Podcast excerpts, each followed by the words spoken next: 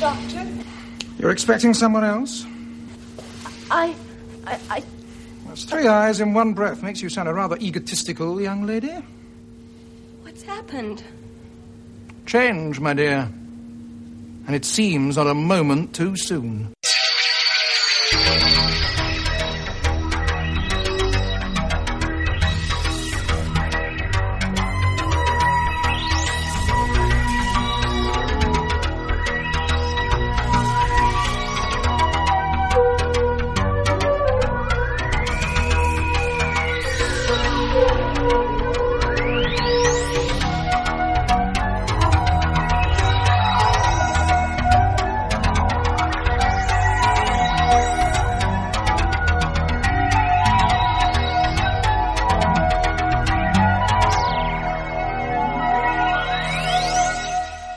Bienvenidos a esta tercera entrega de Charlas Jubian, un podcast donde fans de Doctor Who pues nos reunimos para, para hablar de nuestras riquezas, de nuestras perspectivas y de todo lo que nos gusta siempre relacionado con la serie Doctor Who. Mm, algunos me habéis preguntado que, oye, ¿y esto dónde lo puedo encontrar? ¿Dónde tienes la web? Eh, ¿Tienes Twitter? Eh, no, no. Eh, esto es un, un, hobby dentro de un hobby, esto es pura vagancia, así que si queréis escuchar charlas Jubian, tan solo tenéis que ir a, a la ficha que vais a encontrar en ebooks y ahí en cada episodio podéis dejar vuestros propios comentarios, que ya veréis que hay una especie de foro improvisado donde cada uno va dejando sus impresiones. Bueno, en esta entrega tengo dos invitados muy especiales. Tengo a Víctor y a Pedro del podcast Atropellando una piña. Muy buenas, chicos. Hola, ¿qué tal? Buenos días. Buenos buenas, días. Bueno, buenas tardes. O sea, aquí por donde yo vivo son tardes. Bueno, estos dos fenómenos son dos personajillos que, que yo tengo en gran estima por dos razones. Eh, y creo que eh, Víctor a lo mejor sabe un poco la historia. La primera porque yo, aunque soy un, ya un viejete en esto de los podcasts, hubo una época en la que hubo un gran parón en uno de mis principales podcasts, que es desde el matadero, y fue descubrir eh, vuestro podcast Atropellando una piña cuando me volvieron a entrar las ganas de volver a grabar. Hay do, dos tipos contando sus friqueces y sus tonterías sin ningún tipo de control a mí me moló mogollón. ¿Vosotros os, os, veis así vosotros? Bueno, eh, yo creo que al final hay más guion de lo que la gente se piensa. Pero bueno, sí, sí, la verdad es que es un poco... La idea original era esto, pues hacer en plan como las conversaciones que tenemos él y yo bastante por la calle y eso. Y bueno, y surgió la idea de hacer algo sobre temática, cosas que nos guste y eso. Y bueno, estaba sobre todo centrado en rollo de series al principio y eso, de va, vamos a hacer algo distinto a lo que suelen hacer los demás y eso. Y surgió la idea de hacer pues en plan monográfico, en plan eso de temas raros que nos gustan a nosotros de siempre y eso, que es lo que más siempre nos fue a los dos en común. Y ahí siguió la cosa para adelante un poco. Sí, hombre, ellos han clasificado como la versión amateur de, de La Rosa de los Vientos, porque soy... Sí, bueno, es como nuestra cosa un poquitín a seguir así, eso es, también fue nuestro gran programa así que seguimos desde el principio, sobre todo yo, luego se lo enseñé a Víctor y eso. Y bueno, sí, la idea un poco era copiarlos a ellos, en teoría, y sacar temas que tampoco habrían tocado ellos y eso, pero en plan desenfadado y eso. Sí, sí, es, es, es, esa es la filosofía que a mí me gusta del podcasting. Alguien hace algo que te gusta, pues hazlo tú de tu, a tu manera, o hazlo incluso tú mejor. Bueno, otra de las razones por las cuales decía que os tengo en gran estima es porque escuchándoos, eh, creo que sería ya por el 2010, eh, o yo creo que era, sobre todo a Pedro, te oía dar mucho la vara sobre una serie que era Doctor Who, y, y, y, esa, y eso lo vamos a explicar, y porque al pasar de sección en sección en vuestro podcast lo que hacíais era pegar cuatro golpes encima de la mesa. Sí. Pero, pero así en plan cutre, ¿verdad? Sí, sí, cutre porque, bueno, Víctor siempre dijo, si grabo un podcast no es para editar nada, porque claro, le toca el hacerlo y tal y eso. Pero dijo, joder, pues algo hay que meter, ¿no? Y no sé, de pronto se me ocurrió lo del maestro y el ta ta ta, ta el mítico ese. Y ahí se quedó la cosa ya. Y ya, bueno, también somos muy de hacer eso, continuidad en plan de cualquier chorrada que nos gusta, pues ya repetirla en alguna ocasión y todo el rollo. Y ya termino formando parte de ello. Por, porque esto de ir relacionando todo lo que hay con Doctor Who, lo, yo lo, creo que lo aprendí de vosotros. De, para cualquier, porque me acuerdo de cualquier chorrada que decía Víctor, llegabas tú y decías, sí, como en Doctor Who, que no sé qué. Sí. Y, el otro día en mi casa se puso a ver por primera vez, creo que la de Dos Hombres y Medio, y ve un cierto, dice, dice que ve relación entre Charlie Sheen y el Doctor cosa que yo no he entendido. Sí, bueno, a ver, es que estábamos con otro amigo nuestro, Frank, que también aparece alguna vez en el podcast nuestro, Y yo me fijé en el detalle de que Charlie Sheen siempre va con la ropa de, pues, de bolera típica. Y dije, joder, eso de llevar siempre el mismo tipo de ropa me recuerda un poco al doctor. ¿Está enfermo o no? Eh, no sé. El, el, el, el Charlie Sheen. El personaje de Charlie Sheen en la serie va siempre vestido Sí. pues como si Sí, sí, fuera va- el típico traje de bolera o tal. Sí, y exacto, eso me, exacto. recuerda, me recuerda un poquitín al quinto doctor, por el rollo de uniforme de cricket y tal. Digo, coño, pues es un poco estilo de eso. Que está enfermo. Y bueno, sí, lo típico. Si no grabamos el podcast, yo tengo que buscar algún paralelismo algún momento para decírselo a Víctor, básicamente. Sí, o sea, yo, quiero, yo quiero transmitir de alguna manera que, que cuando a mí me dice lo de tú estás enfermo, tío, que todo lo relacionas, es que hay alguien peor que yo. Te identificas. ¿no? Ah, bueno, joder. No, no, es que. Porque una cosa es, sí, buscarle bien la relación, pero, pero Pedro, tú es que lo ves en todo, ¿eh? Hombre, Hay que decirlo. Me, Es no muy solamente fan. me pasa con el doctor, pero bueno, sí, con el doctor es que de- a la hora del podcast es con lo del que más me pasa, yo creo. Hombre, ya es un poquitín también marca de fábrica nuestra, el pique de Víctor, yo interrumpiéndole para decir algo del doctor, y yo a veces hasta lo fuerza aposta, claro. Pero no, otras veces me surge espontáneo. Esa, esa dinámica también la llevamos en desde el matadero, que no se piense nadie aquí que, que aquí lo hemos inventado nosotros, que eso es, como, igual que vosotros le robáis a otros las ideas, yo os la he robado a vosotros así, descarada. También es, es verdad que yo cuando, cua- claro, de tanto que dabais la vara eh, de escucharlo, yo conocía levemente la serie y decía, oye, pero, pero esta serie es esa tan cutre que salió un tío orejudo con unos muñecajos, no, esto no puede ser. Pues chico, ya voy a, voy a darle otra oportunidad. Y no sé por qué, eh, más por investigar qué era eso de los tres golpes, acabé viendo la época de David Tennant y ahí fue cuando dije, Dios mío, lo que me he estado perdiendo ya hasta ahora. Así que os tengo que agradecer de verdad el haberme enganchado. O sea, que si, si que, que no escuche esto mi novia, porque entonces os va a ir a buscar. Decir, vosotros sois los culpables de tener a este tipo todo el día enganchado a estas cosas de Doctor Who. Pero bueno, por eso yo creo que esta presentación es más que suficiente y el que quiera saber un poco más sobre vuestro podcast, ¿dónde tendría que buscaros? Pues atropellando.blogspot.com es una página principal.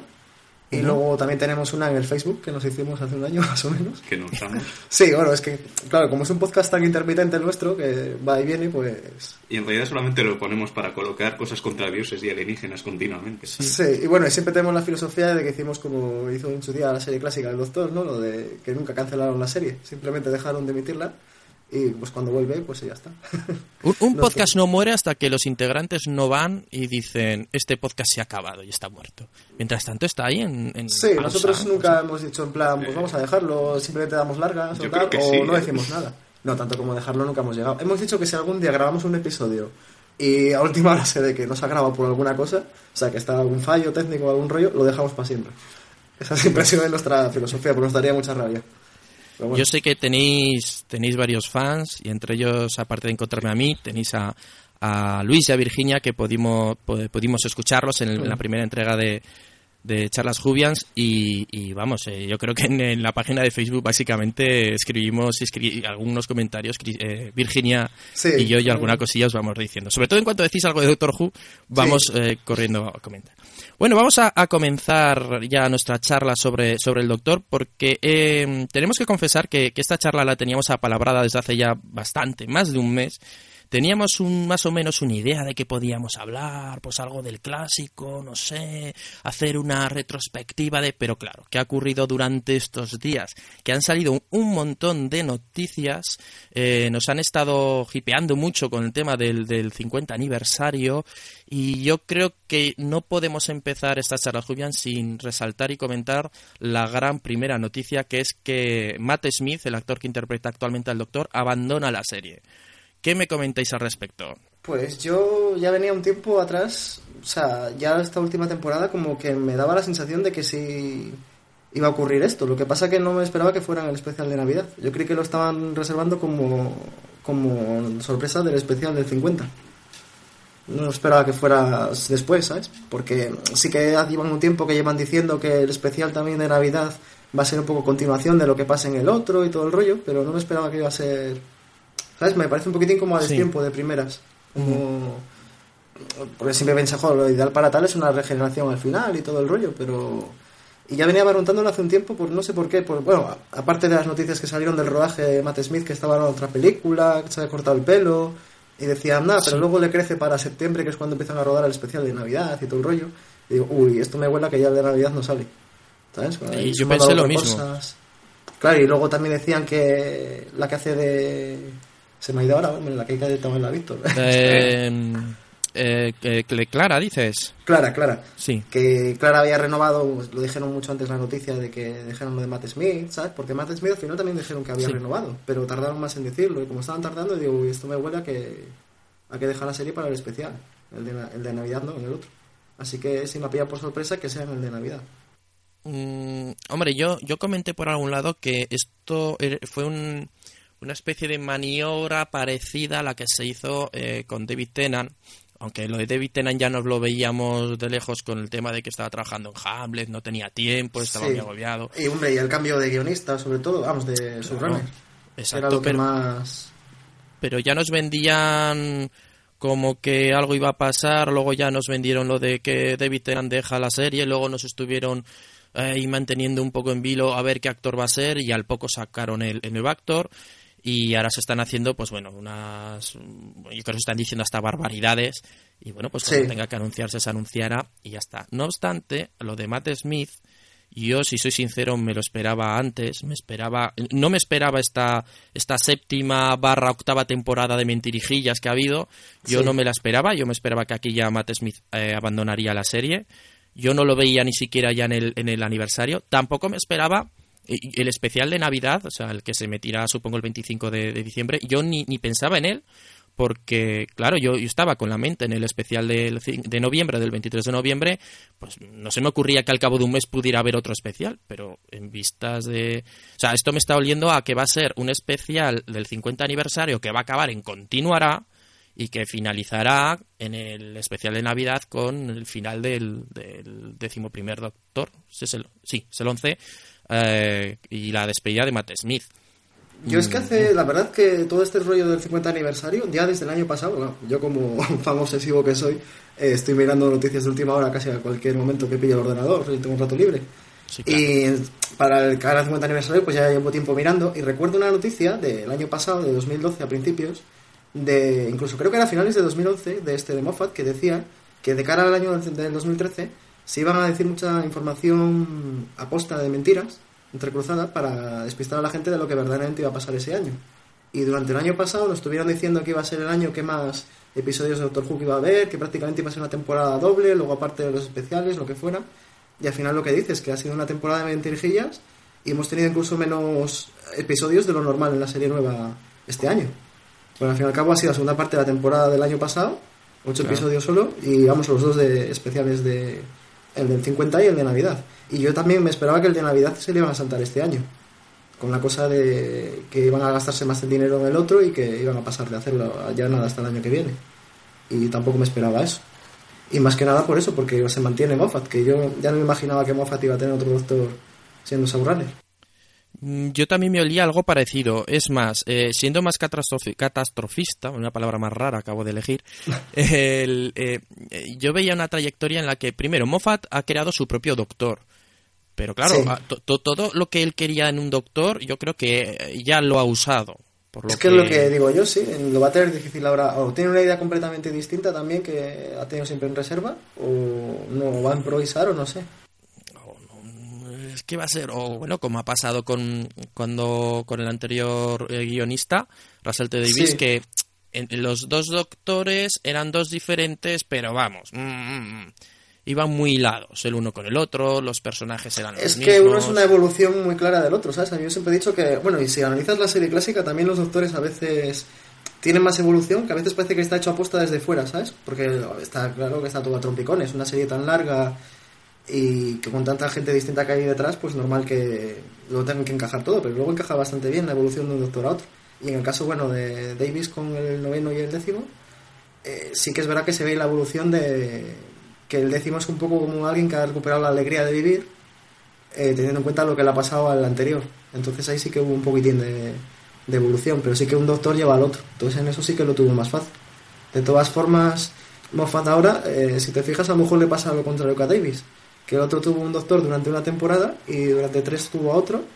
Y está tenido durante tres a uno y me da que Moffat sí que puede ser esta la última temporada suya, la octava, y va a tener otro doctor. Justo a la inversa. A mí me está entrando un, un poquito de miedo porque eh, lo que lo que he ido viendo es eh, que desde, mis per- desde mi perspectiva es que eh, la serie ha ido mm, haciéndose cada vez más grande, se han estado gastando cada vez más en medios, efectos especiales. eh, eh, la serie ha llegado con un boom muy grande a América, aunque ya estaba allí realmente había una legión de fans. Yo creo que ha sido ya en esta última época donde ya ha pegado un pepinazo impresionante. Es una serie que aunque hay muchos fans alrededor del mundo, eh, la BBC, creo yo, o Inglaterra la tiene tan, tan es mía y no la quiero soltar, que no llega hasta donde podría llegar. Y bueno, par- por ejemplo, tenemos España, desde luego lo mal que se ha tratado esta serie, y no por los que están aquí, sino creo yo por lo que le han dejado. Pero que nos vendan que una serie que en teoría está funcionando estupendamente, tienen que ahorrar dinero, haciendo, o sea, no haciendo una octava temporada, sino una séptima dividida en dos años, para vendernos un episodio de una hora. Sí, la duración es otra cosa, porque también me cabré en su día. Yo me esperaba, siempre pensé, digo, lo ideal sería que hicieran un especial dividido en un serial, como antiguamente en la clásica, y Exacto. pones cuatro episodios de media hora, por ejemplo, o cinco, y los metes en una semana y, o, o varias semanas hasta que llegues justo a la del aniversario. Ya tienes ahí una historia de dos horas y media o así, porque por ejemplo el décimo doctor se despidió con un especial en dos partes, que en total creo que eran dos horas y diez minutos, más o menos. Sí, O sea, claro. que, que menos que este dura algo más de un especial de una hora. Y cuando salió no sé qué rollo de una información, no sé si era de la BBC o de merchandising, no sé qué rollo, y decía las celebraciones que iba a haber, incluía eso, el especial de noviembre, y ponía una hora. Y la gente, claro, yo viendo foros en inglés y tal, se estaba cabreada y eso, decían que era muy poco para el del 50 aniversario, que esperaban algo más. Y Moffat un tiempo después salió diciendo que, que lo que habían dicho eso de una hora era una tontería y un sinsentido, ¿sabes? Que a quién se le ocurría decir eso. Pero en plan como ofendido y eso. Y a partir de ahí empezaron a decir que iba a durar una hora y media. Que bueno, a mí también me parece un poco en plan... Una hora decís que es muy poco, pues venga, media hora más, ¿sabes? Así que tampoco sé muy bien al final cuánto durará. También está como muy en el aire, ¿sabes? Yo- Sí. parece que siendo pesimista que va a hacer que va a durar una hora solo, pero igual, oye, hay esperanza de que dure un poco más o que haya algo más, no sé. Hombre, a ver, el, el tema es, es que lo de Moffat es un quiero y no puedo. A ver, que es como si os quiero Sí. contar cosas en plan con cuentagotas, pero como no os puedo contar nada, os cuento tonterías. Pero tonterías que hacen pensar a la gente o tener ideas equivocadas, que luego lleva a lo que siempre he dicho de Moffat, que te crea unas expectativas, que además cu- culpa nuestra por hacerle caso y culpa Sí. de él por, por dejarnos perlas tan, tan ambiguas. Claro, luego los fans que tenemos una imaginación impresionante nos montamos unas películas que, claro, luego nos lo de Moffat. Yo hubiera, mm, yo hubiera sido de la filosofía y hubiera creado más hype, además, eh, haber hecho, pues como ha hecho eh, JJ Abrams con la de Star Trek, que ha dicho no digo ni mu. No digo ni mu. ¿Qué? Hay un-. Sí, Moffat se le nota que le gusta mucho trolear. O sea, el rollo de hablar con los fans, de todo ese rollo. Que, por ejemplo, para eso, o sea, porque tienes razón que 50% para mí es culpa de los fans, 50% es culpa suya. Pero Davis, por ejemplo, en su 50% no daba pie... Porque luego terminaba cerrando todas las tramas, ¿sabes? Moffat, bueno, está bien que luego las continúe temporada a temporada, o sea, no solamente se queda una, pero es bastante ambiguo en alguna resolución. Me resulta mucho parecido más a la serie clásica en ese sentido. Porque tú te ves episodios de la serie clásica y es como que hay cosas que tienes que dar por sentado más que en los de ahora, ¿sabes? Porque la gente se queja mucho de la etapa esta de ahora, que es más rara, más difícil de entender, pero hay episodios de la serie clásica que, que también son raros de narices, ¿eh? O sea, en el sentido de que no se quedan cosas sin explicar y cosas más absurdas que en esta otra. O sea que al fin y al cabo no es tan nuevo esta situación. En la época de los 80 hubo cosas muy, muy, muy raras, ¿eh? No, en los 80, y bueno, me está acordando de Tom Baker también, alguna historia, ¿sabes? No sé, es como mm, estos villanos que saca ahora Moffat en plan El Silencio, Sí. o estos últimos, los susurradores, que tú los ves que aparecen y no hay ninguna explicación casi a por qué tienen esa forma, o sea, que deja todo en el aire, pero es que en la serie clásica está llena de villanos así también, que aparecen en ese episodio, ¿sabes? Son Sí. súper raros y no hay más vueltas a En la serie ellos. clásica era más, mm, más eh, serial, historia autoconclusiva y siguiente sería la otra cosa mariposa. Hicieron también a veces alguna cosilla como encadenar varios seriales, sobre todo eso en la etapa de Tom Baker, alguno más, pero sí, era un poco curioso eso. Era como si fueran mini temporadas, Eso es. que te duraban eso, pues cuatro semanas, siete alguna, y luego seguía con otra temporada pequeña igual y así, más o menos. Yo a lo que quería llegar de todas formas era que, que a mí me estaba dando miedito el que nos pusieran como excusa que querían ahorrar cuando tampoco estamos viendo que eh, o claro luego luego a lo mejor llega el especial de- del 50 aniversario de Navidad y me cierra la boca pero que no hemos visto nada que merezca la pena eh, ese gasto, porque hasta ahora se están gastando lo mismo en, un, en unos episodios estándar normales. Por lo que más me suena a mm, como que no hay dinero o como que no sé, me está dando una sensación de que de cierre de la serie. Estoy viendo otra vez el paso del, del Peter Davison a Colin Baker. Estoy viendo del quinto al sexto Doctor. Sí, hay un paralelismo ahí entre el cuarto y el décimo y el, y el quinto y el undécimo. Y ahora vendría el sexto. Sí, es verdad que hay un poco ahí de... Hombre, también hay que pensar que justo está el mundo en crisis como estaba también cuando aquello, ¿sabes? Que está pasando todo por una racha muy parecida en ese sentido, un poco cíclico. Pero bueno, no sé, yo tengo la esperanza de que igual sí que están ahorrando, aparte porque es una tele pública y tienen que hacer recortes y todo el rollo, y justo les ha este año, pero porque lo están reservando, me imagino la traca para eso, para el 50. Y bueno, no sé ya el especial de Navidad, porque ahora con lo la regeneración ya me hace dudar si también tendrá algo más así fuera de lo normal, porque sí que es verdad que en su día Moffat también dijo que así como el final de la séptima temporada iba a ser como el prólogo al especial del 50 aniversario, el especial de Navidad iba a mostrar las consecuencias de lo que pasa en ese. Pero bueno, no sé si estará relacionado con la regeneración, si ya lo sabían cuando aquello no. Pero me tengo la esperanza esa de que, al menos yo espero como un poco el nivel de plan de película bastante decente, lo que se va a ver en el especial. Depende también de lo que quiera contar, porque si nos va a contar una historia muy parecida a un episodio normal, a lo mejor en hora y media nos aburrimos y lo que estamos esperando que es un episodio multidoctor y no y no el churrillo que nos hizo en el, en el final de temporada vamos a verlo como un guiño eso de ver a, tipos disfrazados del doctor corriendo y borrosos hmm. vamos a verlo como si fuera un guiño mm, yo me quiero esperar que cuando él nos ha nos ha troleado y nos ha dicho, no, no, es que vosotros solo habéis visto los actores que, que han hecho escenas en exteriores, los de interior no los habéis visto, ja, ja, ja, ja. Pero es que también suena un poco como ofendido cuando dice eso. También vi las declaraciones que hizo después, pero siempre las dice como respuesta a lo que han dicho los fans cuando ya se están quejando. ¿Sabes? Es como que lo tiene pensado ya para cuando se ofendan decirlo y así luego nos deja más sorprendidos. ¿o? entonces, ¿para qué dicen nada? Que no enseñen imágenes, que no nos digan nada. Claro, es que, bueno, luego lo que les pasó de que se filtró el final de temporada justo una semana antes de que se emitiera, que luego también estaba por ahí la cosa de que podía ser una conspiración, de que mm. lo tenían pensado a posta o no, que bueno, yo la verdad es que lo dudo, ¿eh? porque como son tan así, no sé muy bien por qué pie cojean en ese sentido. Pero bueno, yo también espero algo en plan multidoctor, hombre, es que hasta ahora todos los especiales por el aniversario han sido eso, y es lo que más puede la gente pedir como un acontecimiento dentro de la serie. Lo que pasa que, bueno, yo creo que los antiguos no van a recurrir mucho ya, ya he visto lo que pasó en el último episodio y que bueno, los que quedan vivos de los viejos ya están bastante deformados físicamente. Bueno, menos el séptimo, porque hay que ver el quinto que digo, el sexto que El octavo, el octavo. Me encantaría, tío. el octavo. A partir del séptimo yo creo que se podría, porque el séptimo le pones el sombrero y no se le ven las canas. Y está igual el tío. O sea que tampoco hay más problema. Sí, sí, la verdad es que sí. Lo que pasa es que no creo que recurran el séptimo, porque también se le vio en el otro, porque te acuerdas que solo comentamos tú y yo lo de el número de que se había visto de doctores y el tiempo en el, último episodio de la séptima. Y sí es verdad que al final aparecía el octavo, pero es que el octavo aparece de una décima de segundo y se le ve de refilón. ¿Sabes? O sea que. Sí, lo vi efectivamente. Y el décimo también se le ve muy poco, al noveno también se le. Bueno, es que el noveno se le ve de pasada, que debe ser un doble, aunque está muy bien hecho, que parece el otro. Pero también, o sea, tanto el octavo como el noveno y el décimo se les ve poquísimo. O sea que igual va por ahí la cosa de que van a salir luego en el otro. Bueno, a ver, el décimo fijo que sí, porque ya está dicho que lo coprotagoniza prácticamente con el de ahora, pero el noveno es el problema de Eccleston, claro. o, o, no, o a lo mejor nos están vendiendo que va a ser coprotagonista y solamente tiene un par de escenas y luego porque hay otros doctores y solamente hemos visto lo que está con Rose o alguna cosita así.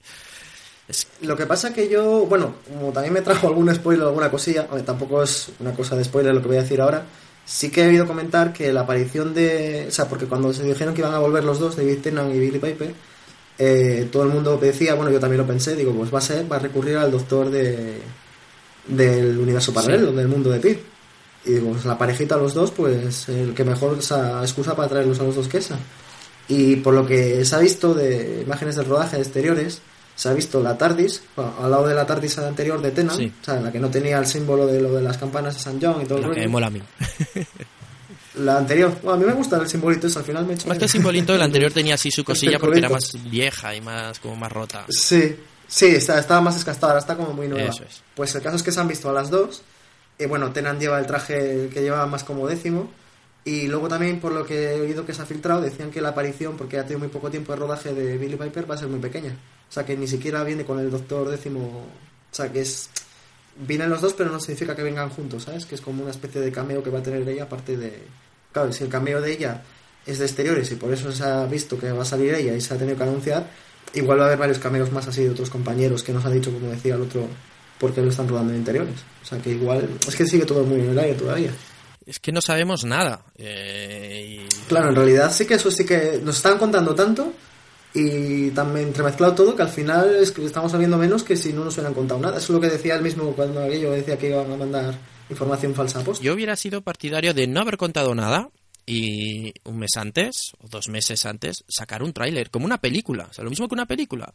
Sacas un tráiler. Sí. A la, a la, no la gente estaría esperando, la gente con el tráiler ya será una idea bastante fiel de lo que van a ver.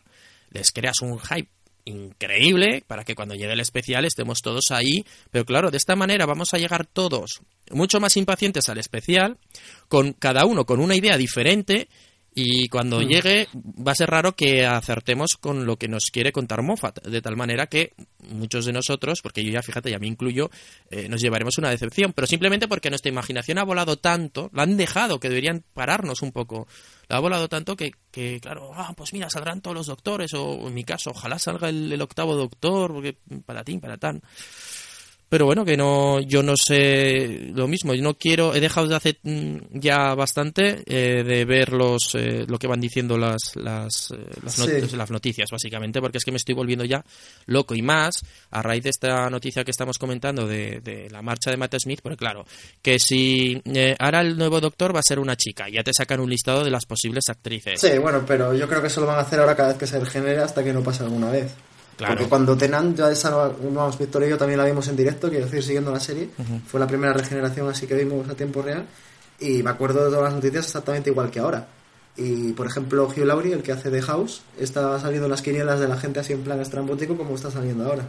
Y, eh, Ahora, y los típicos actores negros de la época también. Ahora están diciendo, por ejemplo, a este Idris Elba, que me hace mucha gracia porque es que no le pega nada a ser doctor, ¿sabes? Es como. A ver, que el doctor puede ser cualquiera en realidad, pero es que hay algunos que tú ves y dices, pues es que es completamente ajeno a lo que se ha visto hasta ahora. No sé por qué. Que me todavía leí unas declaraciones de él también diciéndolo, ¿sabes? Como, pues nunca me he visto así, ¿sabes? En plan, como un doctor. Porque es que es como Idris Elba, si es un tío forzudo, no sé, es en plan... Para que me entiendas que Víctor me está mirando raro, es eh, en Thor, el que hace el guardián Heimdall, el Ah, guardián vale. del puente ese, de arcoiris. Y en la de Prometheus también creo que tiene papel. pero eso ya es mm, trolear por trolear. Sí, sí, sí, la gente... Aparte que está claro que al final siempre si cogen a alguien es alguien que no es conocido. Exacto. Ta- También O se sea, que habló del, único- del actor que hacía de Sherlock, eh, pero Sí. se, se habló Bueno, en su ese- momento y ahora otra vez. Y ese sí que me podría encajar más porque, bueno, aparte de que es amiguete de Moffat y todo el rollo, a ver, a lo malo que es conocido ya por la de Sherlock, pero sí que no me parece tarde que si algún día le cogen, la gente luego también le pudiera ver como el doctor. Más que nada porque el papel que hace de Sherlock es muy del doctor también en la otra serie. Ya, Entonces, bueno, dentro de las locuras de tal, me parece lo más razonable. ya que estamos con esto, en lugar de hacer quiniela de intentando averiguar, porque no lo vamos a averiguar, vamos a, a- a ver quién, quién os gustaría que fuera el actor, sin ningún tipo de límite, ¿eh? el actor o actriz o lo que quisierais, animal o vegetal, que, que interpretara al próximo doctor.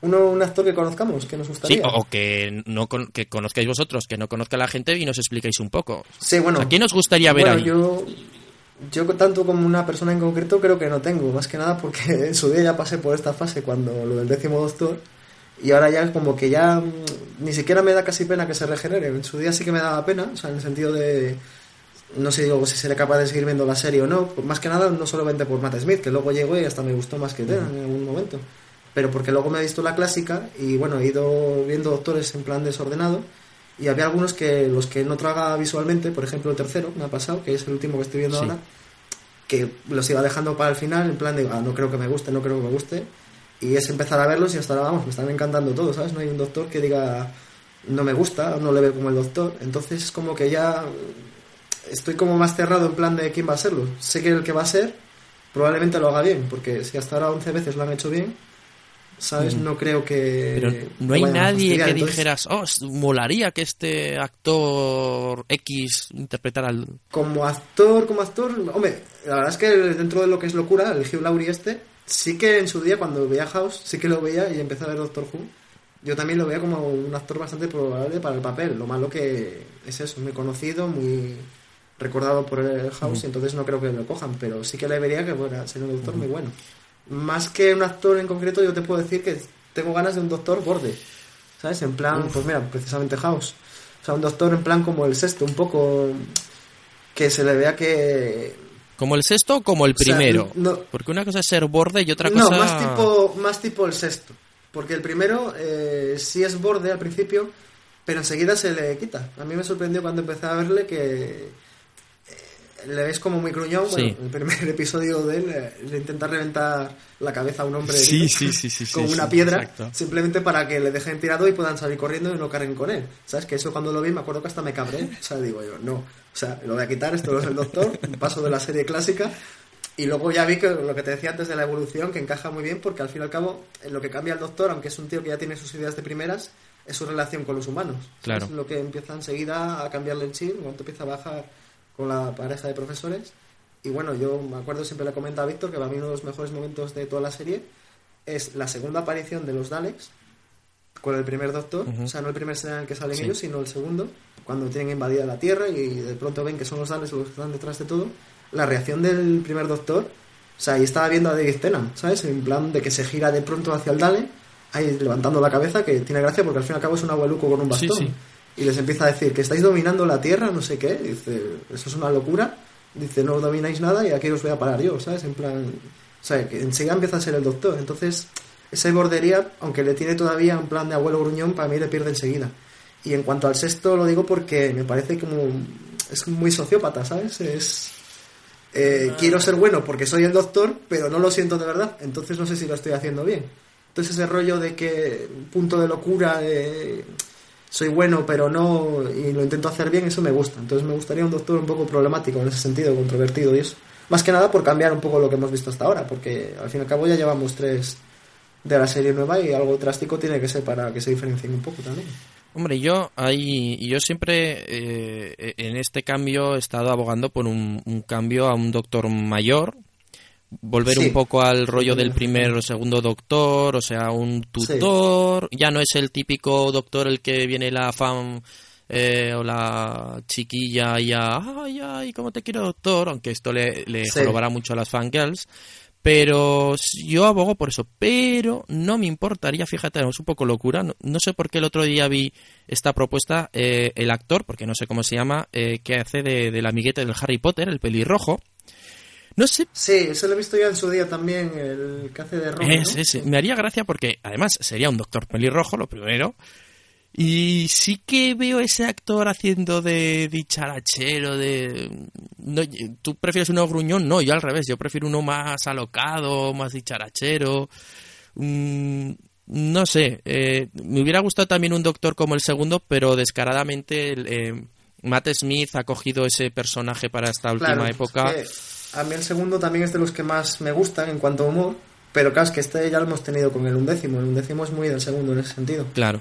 A mí también, hombre, humor me gustaría, lo que pasa que más humor a lo mejor del tipo de, pues de eso, de plan como House, en plan, por el bordelismo que le saca con la gente, una cosa que siempre me gusta mucho del personaje, que eso parece ser común a casi todos, que al fin y al cabo debe ser porque es alienígena, es el rollo de que cuando no sabe que alguien que le está haciendo daño por lo que está diciendo, o que se pasa con alguien que muchas veces las compañeras le dicen, oye, baja un poco el tono, tal, ¿sabes? Claro. Entonces uno que a lo mejor tuvieras un poco más exagerado, daría más situaciones cómicas, no sé, un poco... Pero sabes que el, que el sexto realmente fue ya el cuesta abajo y sin frenos de la serie, ¿no?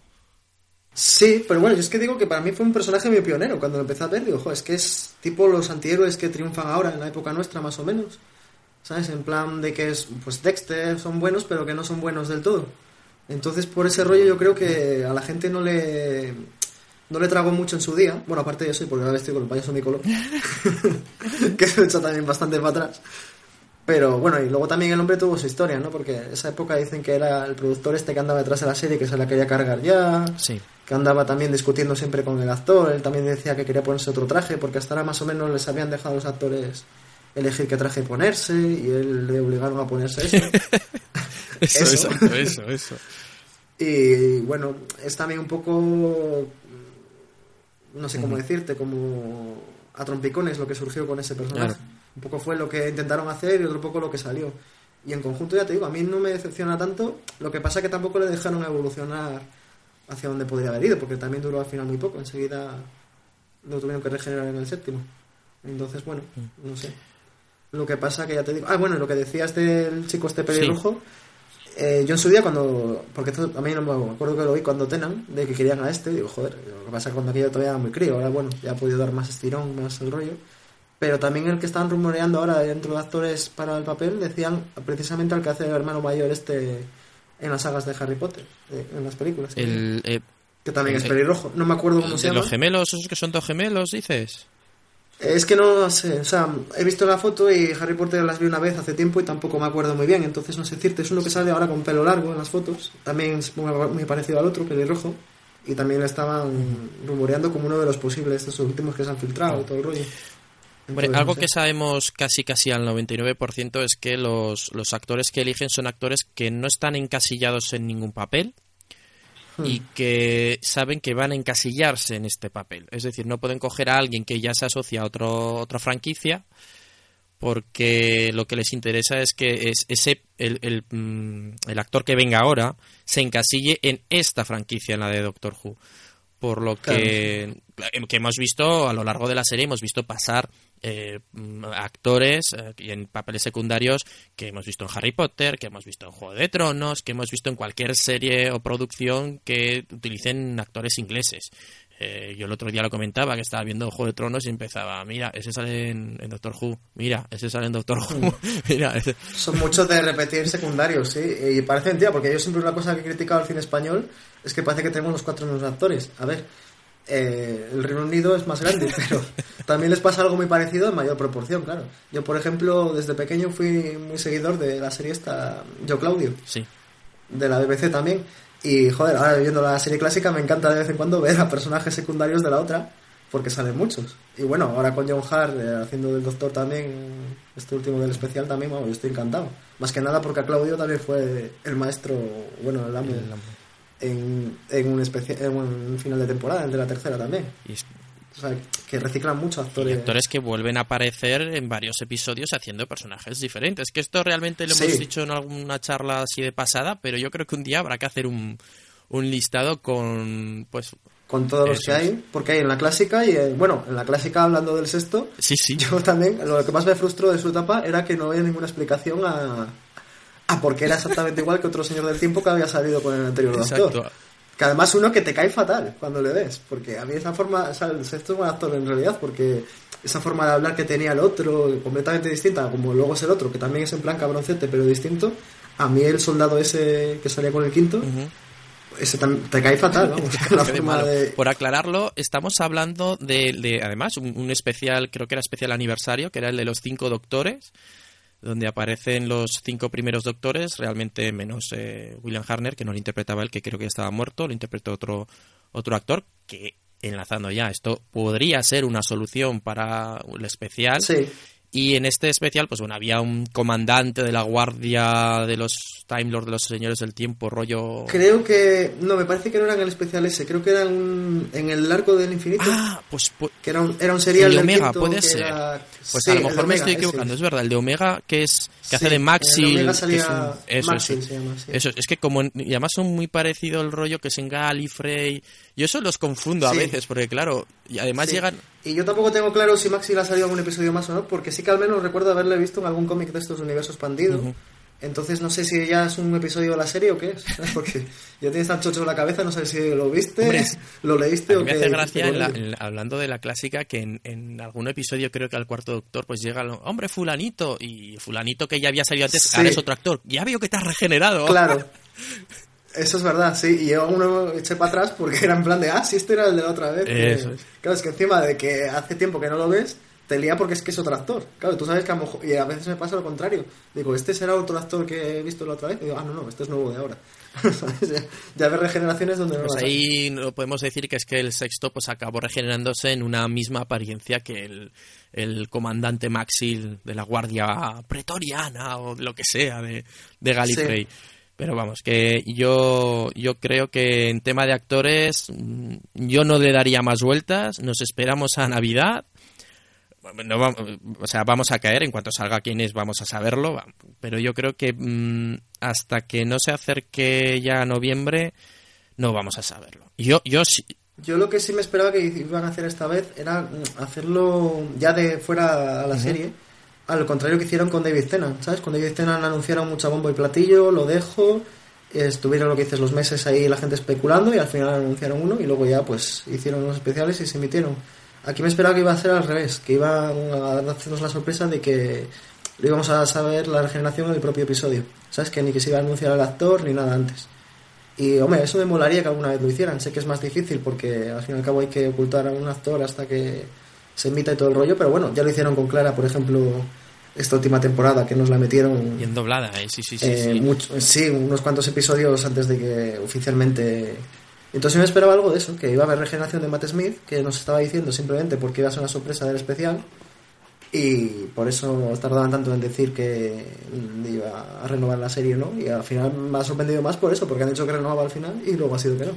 Pero en otro momento. Sí, pero además, Así en un que no sé. principio, de, la noticia era que Matt Smith hace ya unos meses decían que renovaba y al poco salió una noticia que decía que eh, se confirmaba octava temporada. Pero Hmm. claro, en ningún momento dijeron que Matt Smith renovaba para una octava temporada ni nada y de repente nos dicen se va. Pero no dan explicaciones, o sea, se va porque ha dicho por, por temas de guion que bueno, pues hasta que ha llegado esta época, vamos a empezar uno nuevo. Se va Sí, porque yo he llegado a pensar que hasta digo, a ver si se ha enfadado con- Moffat por alguna cosa, ¿sabes? Porque ha sido tan rápido, así de pronto, que nos digan que eso cuando ya se había confirmado que sí.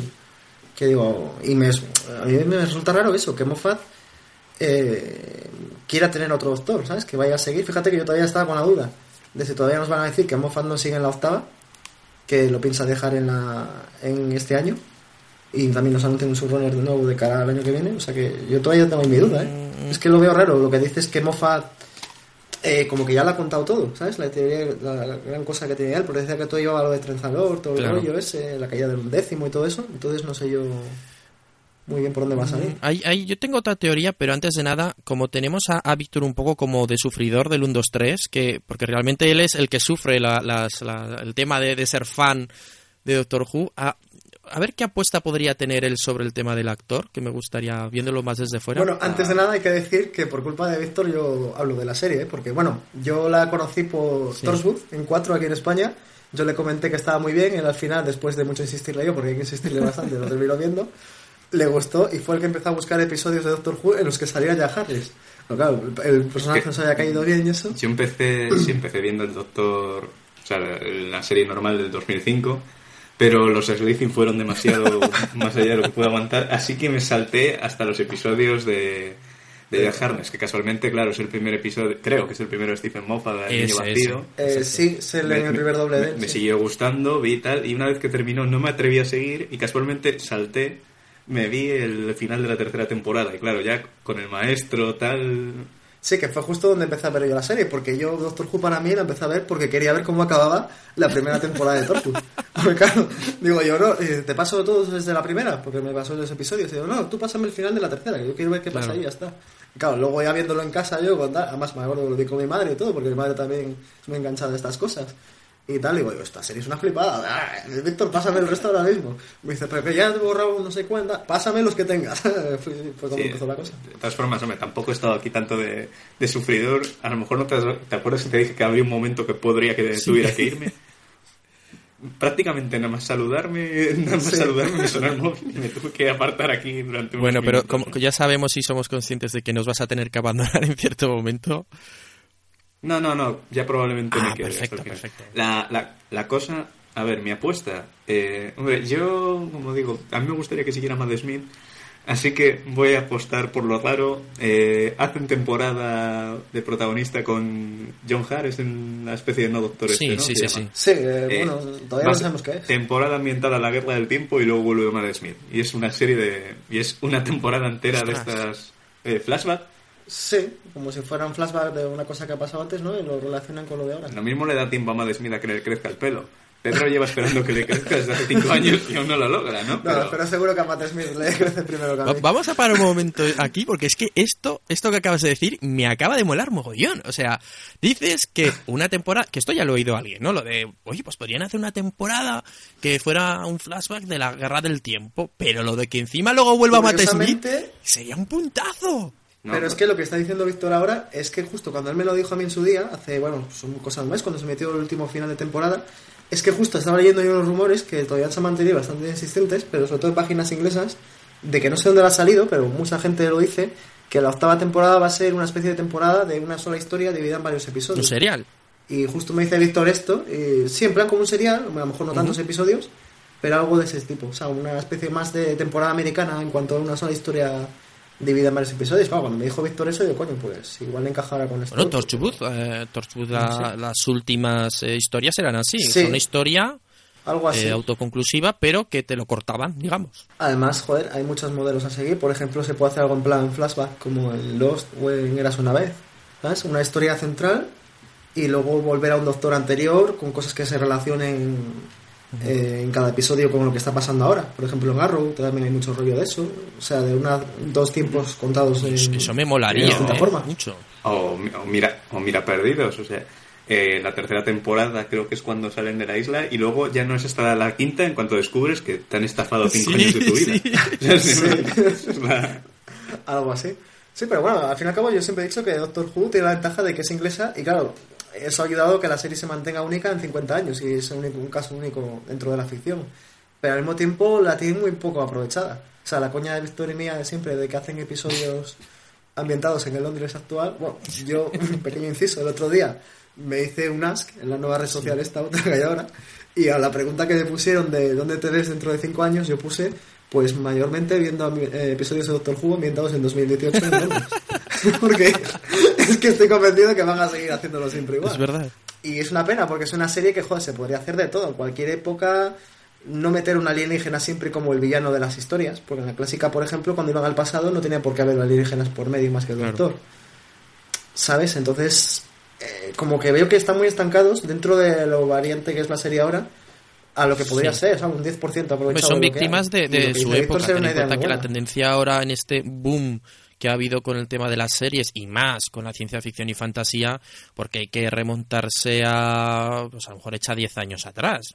Vamos a irnos hace 10 años, los que veíamos series de este tipo éramos muy, muy, muy frikis, pero muy frikis, que las veíamos solo en, en inglés o, o ripeadas Sí. de algún canal de estos de pago, y ahora está todo muy popularizado. Ahora todo el mundo eh, preguntas por la calle y dices, oye, una serie que sí, mm, dime una serie de naves, dime una serie de fantasía, dime, y vamos, te dicen 5 o 6, porque ahora ya está, bueno, esto de la, del internet ha hecho que, que esto... Claro, es, es internet lo que la ha cambiado Claro, todo, sí, lo- sí. pero tecnología del diablo. Justo lo que Doctor Who nunca ha profetizó.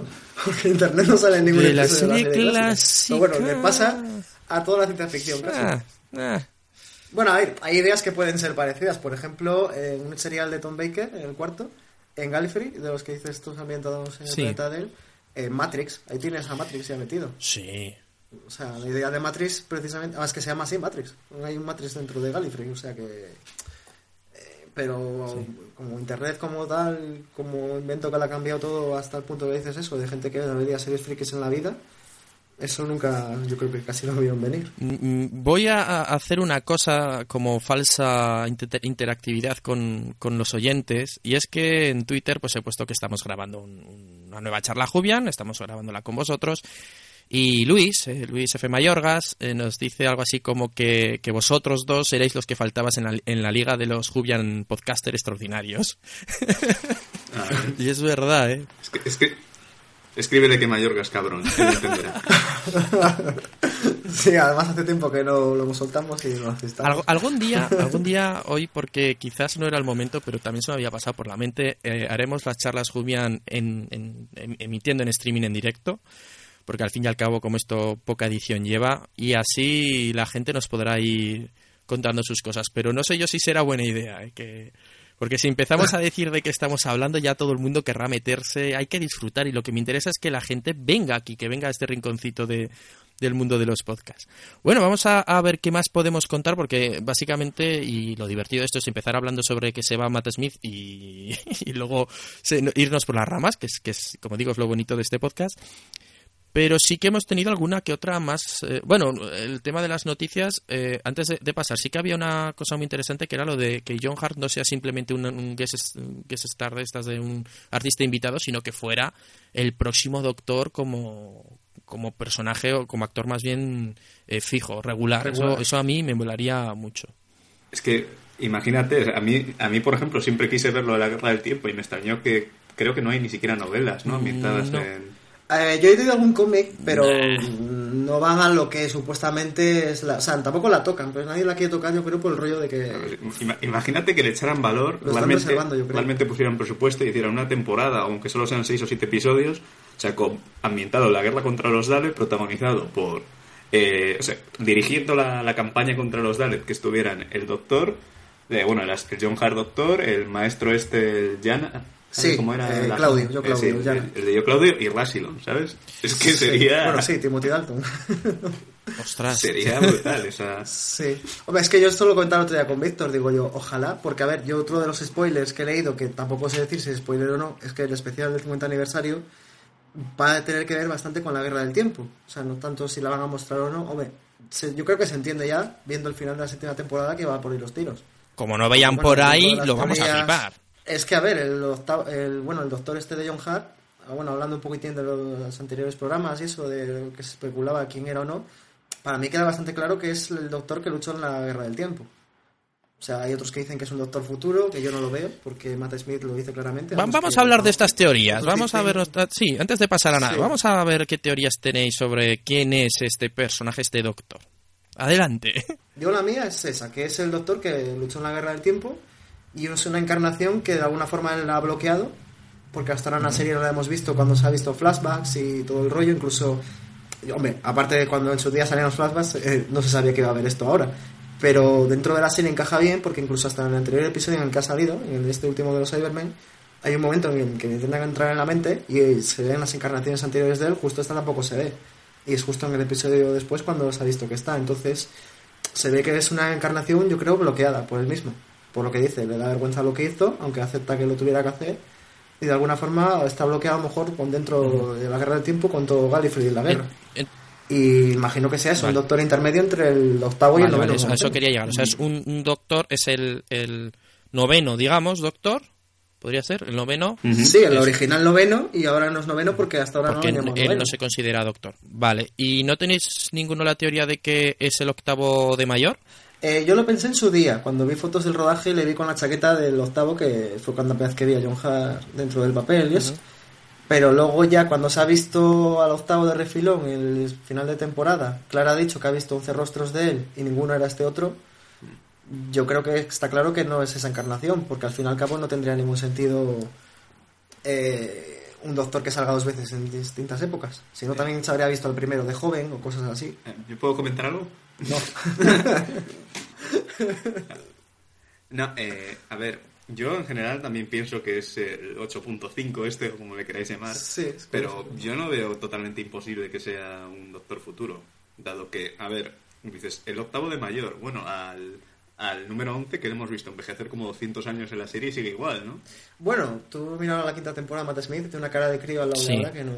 Porque Y las Tennant cosas, no se notó tanto, pero también, pero a ver, los Pero- actores pueden envejecer dentro de la serie, No, quiero pero decir. quiero decir, seguir ese ritmo, para seguir ese ritmo tendría que haber vivido 15.000 años. Y, lo, Sí. y luego lo de, lo de que no... Aunque tú digas que, que el doctor eh, hace como que le reconoce cuando le ve ahí, se puede que simplemente intuya que es, es algo raro. Se supone que los señores del tiempo siempre se conocen, incluso sin haberse conocido. Sí, a- hombre, Webby Lovely ahí puede jugar un poco. Pero dice quién es, O sea, dice, este es el que rompió la promesa, o sea, no, Sí. este es uno de los que yo no, no, o sea, sabe quién es y qué hizo. Ojo. Bueno, Sí, él conoce, sí que él conoce al Baleyar en cierta forma, podría reconocerlo como si fuera él. Yo el no. Baleyar no creo que sea, pero más que nada, mucha gente dice que va a ser el Baleyar porque lo han mencionado en el último episodio y yo creo precisamente que no es el Baleyar. Exacto, yo opino igual. Porque Moffat es muy cabroncete y justo la ha sacado ahí como en plan para despistar todavía más. No, pero en realidad. No creo ah, que sea- Es que precisamente por ese episodio es lo que te dan a entender que el doctor en el futuro se convertirá en algo muy chungo, porque todas esas cosas que describe como Sí. si fuera una bestia, como si fuera tal, es que por mucho que de vez en cuando cree el caos eh, intentando ayudar, eh, realmente no ha hecho nada como para que le entiendan de esa forma. Y eso podría encajar un poco con lo del.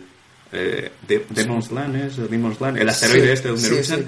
Que, que ven que la gente le tiene genuinamente miedo. ¿no? Sí, bueno, la palabra doctor, que para algunos pueblos es un guerrero poderoso y cosas así, sí, es como curioso eso.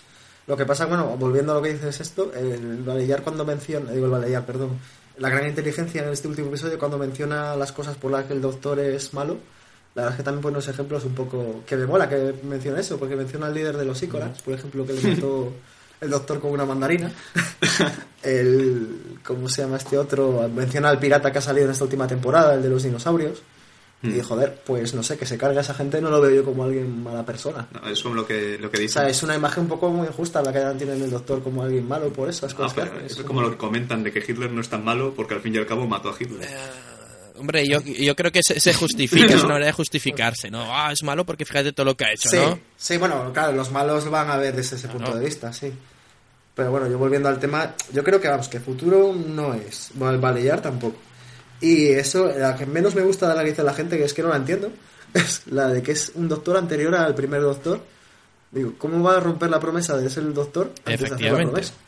Vale, que a ver, el Wibby Wobbly es muy bestia en esta serie, pero es que eso ya ni por mucho Wibby Wobbly que le quieras meter, entonces esa para mí queda descartada. Yo es que creo que, vamos, que tiene que ser o por narices un doctor que luchó en la guerra del tiempo intermedio entre estos dos, el octavo y el séptimo, o que nos están troleando desde el principio y tampoco es el doctor ni nada. O sea, Hombre, a ver, el doctor es que pone que ponía eh, no sé, pero a ver por dónde que, sale. que el, eh, el doctor es porque al final del episodio bien grande pone presentando a John Hart como Sí, el bueno, doctor. O sea, como el doctor. Y luego hay una anécdota muy buena, que no sé si la habrás visto, hay un vídeo en YouTube que salió unos días después, que es que justo Matt Smith, Moffat y no sé quién más estaban viendo el episodio este cuando lo estrenaron en Estados Unidos Sí. en un bar, porque no sé qué premio fueron a recoger por la serie de una universidad allí o no sé qué rollo, y justo lo estaban viendo ahí con la gente y no pudieron estar en el hotel viéndolo porque no tenían la BBC América ahí en la habitación y bajaron a un bar a verlo, un bar de Nueva York que precisamente el, dueño es un Julian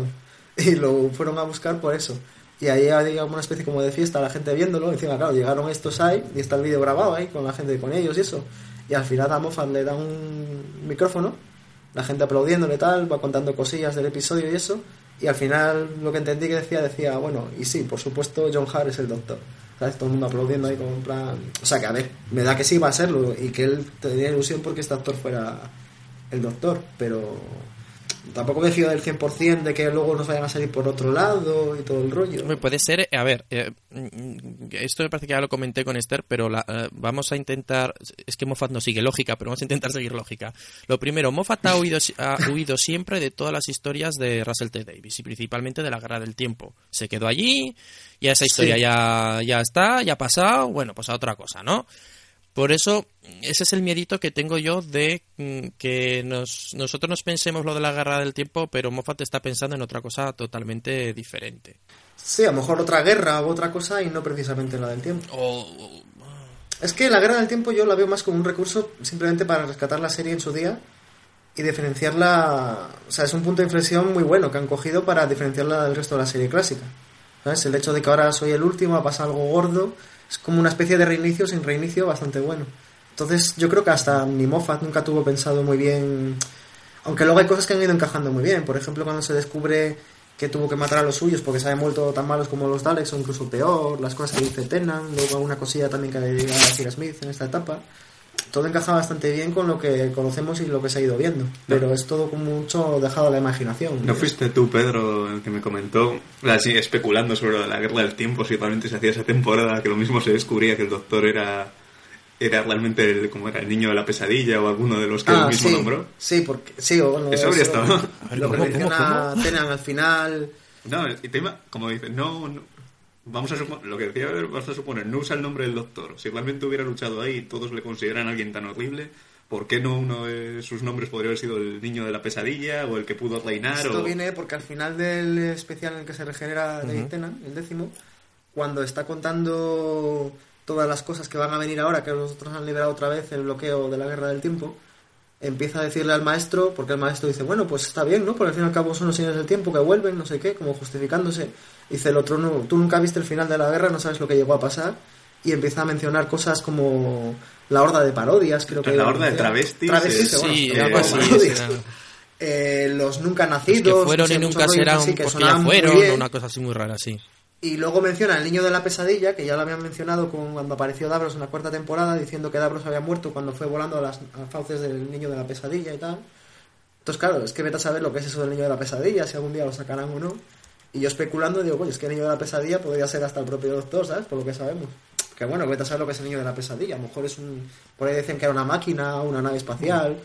Pero bueno, que nunca se ha visto lo que... O sea, la guerra del tiempo suena muy, muy bien de cara a eso. A, algo que sabes que pasó y que te lo mencionan de vez en cuando. Pero lo que dice Víctor, o se dejan, tiran la casa por la ventana a la hora de sacarlo o puede ser muy decepcionante si lo Si, tocan si luego. no llegaran a hablar de la, de, de la guerra del tiempo, que yo me temo que va a ser así, yo veo que el tema de sacar, a- aunque sí que este personaje sea el que estuvo en la guerra del tiempo, nos lo dirán de pasada y puede que sea el villano de, de, de esta, bueno, del especial o de la siguiente temporada.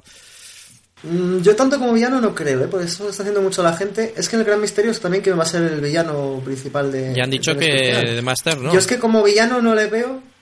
Sí, bueno, también he visto un vídeo de John Singh, el que hace hasta ahora del maestro, diciendo si va a salir en el especial o tal. La forma en que dicen no, medio riéndose como hacía en la serie y mirando la pantalla es un poco. Es una entrevista que le hacen en un programa de estos nocturnos. Y me dejó un poco en plan de, uy, o sea, este no me ha sonado muy así, ¿sabes? Lo que pasa que, como también dijo Billy Piper, por ejemplo, en su día que no. O sea que, por lo que digan o no, tampoco me fío, pero no tengo ni idea de por qué villano tirarán. Yo creo que este no va a ser. O sea, le veo como una cara muy dolido. No creo que se haya vuelto malo este doctor, el de John Hart.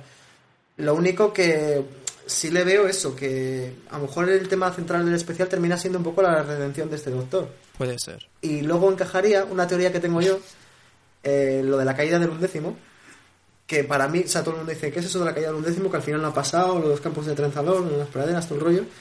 De- todo el mundo dice que es porque la nave cae en el planeta literalmente, la TARDIS, y eso es la caída del undécimo, me parece a mí un poco chorra.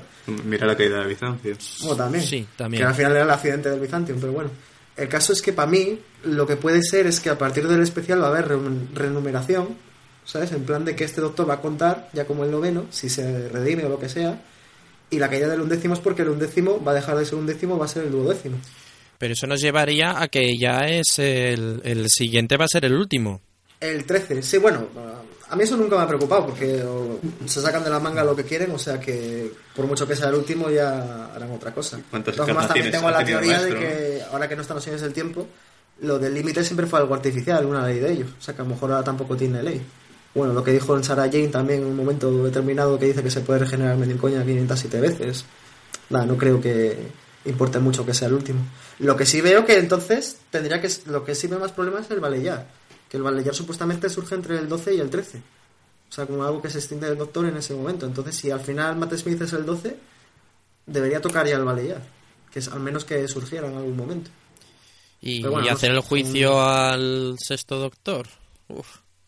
No, bueno, no sé, el Valeyar, yo creo que el momento en que salga la serie nueva, si termina saliendo en algún momento, como su origen, imagino que se hará alguna cosa y se largará. Y ahí todos entendemos que va a ir a molestar al sexto, imagino. Porque tampoco creo que recurran, claro, al actor mismo no pueden recurrir. No, o hacen una elipsis, sin más, hacen una elipsis. o de- hacen eso, elipsis, o vete a saber, no sé. Está, es- es- está complicada, está complicada la cosa y... Es que están todo en el aire. Es muy... Y a mí lo que me da rabia es eso. Todo el mundo está diciendo, bueno, a ver quién va a ser el duodécimo doctor. Yo es que ni siquiera quiero llamarle duodécimo. Porque es verdad que va a ser el decimotercero en realidad, ¿sabes? Como... Hay, hay una Entonces, no noticia sé. a raíz de lo que decías de, de, de Master, que es curioso porque he oído a bastante gente llamar el maestro, a vosotros os lo he escuchado siempre decir el maestro, pero, Sí. pero no es el maestro.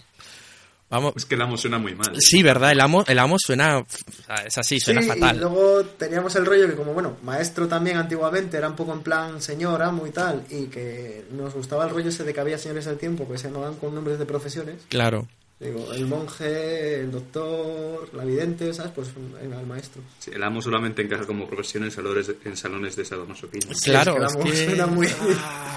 no sé. Claro, master- era master. Pero master es mejor, amo, ¿no? maestro es teacher. Sí, o bueno, profesor también, no sé. Sí, Ah, no, va, más por amo, fonéticamente. por, por, no sé, de Sí, master. ahora es más profesor. De master. Sí, yo sí. lo llamo igual, yo lo digo en inglés por eso, porque es que en Sí, español... bueno, a veces también decimos el máster nosotros, o sea que... Bueno, y de- los máster del universo eran los amos del universo, o sea que... Joder, precisamente la he visto hoy otra vez. Ah, tiene su encanto, ¿eh? Tiene su... Eh, no, no, eh, eh, sí, a ver, yo la recordaba como una película mala que tiene su encanto y hoy la he visto y digo, coño, es que esa está buena. ¿Sabes? Porque recordaba unos efectos especiales bastante más cutres de lo que al final están. Eh, Sí, sí. joder. Es una especie de Fran Langella- Willow... Ah, Sí, no sé, bueno, también será porque ahora veo mucho Doctor Who de, la serie clásica, claro, eso es todavía más cutre, entonces no me parecerá tanto esto. Pero Fran Langella como esqueleto está genial. Está, está muy currado, sí, sí, está, está muy currado. Bueno, Pero bueno, el- sí, la noticia que decía era que se había confirmado ya, eh, o estaba casi confirmado, que para la octava temporada ya tenían todo más o menos ya pensado, cómo iba a ir todo, y que iba a volver el, el personaje de- del amo, de Master, mm, pero que no lo iba a interpretar John Sin, que es el que lo había interpretado en esta, en esta última época de, de Doctor Who. Por lo que ah, ya sabemos que en el especial no. mm, Yo, yo no voto, yo no creo que vaya a salir. En especial, lo único que ha salido oficialmente que va a salir de villano son los Saigon, que la gente los andaba pidiendo hace mucho tiempo. Bueno, tú no los conoces, Víctor lo ha puesto cara rara, está Son, buscándolo. son como una especie de, de Vas a bicho poner bola cuando lo chafao. veas. Sí, como una especie de calamar humanoide. Sí. ahí. ¿Pero qué coño es esto? Son feos. es- es- Yo lo que. A la gente cuando me pregunta qué son, yo digo que son los Skrull de- del universo. Hombre, les darán, supongo, un... un- No, es que se transforman en lo que quieren. No, pero les darán una actualización un poco como lo que No, no, esto, es los la actualiza- esto que estás viendo aquí es la actualización. Este es el viejo, esta es la actualización. Son muy parecidos. sí, es verdad, es que les han hecho bastante. Hombre, a ver, con los, con los. Warrior, eh, la- eh, Les ha quedado bastante bien. sí, les ha quedado muy No bien. sé, O sea, la para estética es igual, casi que igual. era, sí, y bueno, luego la idea que ha tenido el Gatis, este guionista, de sacarle de la armadura y tal, que aunque luego no sé cómo es, pero bueno, ha quedado chulo. Un lagarto grande creo. y ya está, no, no hay que darle más Sí, vueltas. y luego, pero luego la paradoja de que es más rápido luego al final cuando era un villano que es característico de la lentitud, ¿sabes? Está, está bastante bien. Y bueno, el caso es que el único que han confirmado como villano que sale, o sea, no villano principal ni nada de eso, son los Saigon. Y sí que leí una entrevista de precisamente el tío que los diseñó, uno ya está vejete el hombre, que decía que él sabía que iban a salir los Saigon porque le llamaron para comunicárselo, ¿sabes? Que en especial, en plan, como pidiendo permiso o algo. O sea, tampoco permiso, pero como un reconocimiento que les iban a utilizar en el especial y todo el rollo. Y él decía que por lo que él sabía iban a salir más villanos que los Saigon. Que Daleks y y Cybermen, por supuesto, también. Pero que todavía no se sabe nada de sobre un villano principal ni nada de eso. La gusta. gente rumoreaba por ahí Omega, pero es que Omega también es uno que vuelve mucho siempre al ruedo. Entonces, bueno, no sé. Ah, vas a tener Quedan que, grandes villanos Vas a tener que hacer, clase. Jaime, un, un especial. No, no sé si lo has hecho, porque como te he dicho, solamente he escuchado el 90% del primero de las charlas.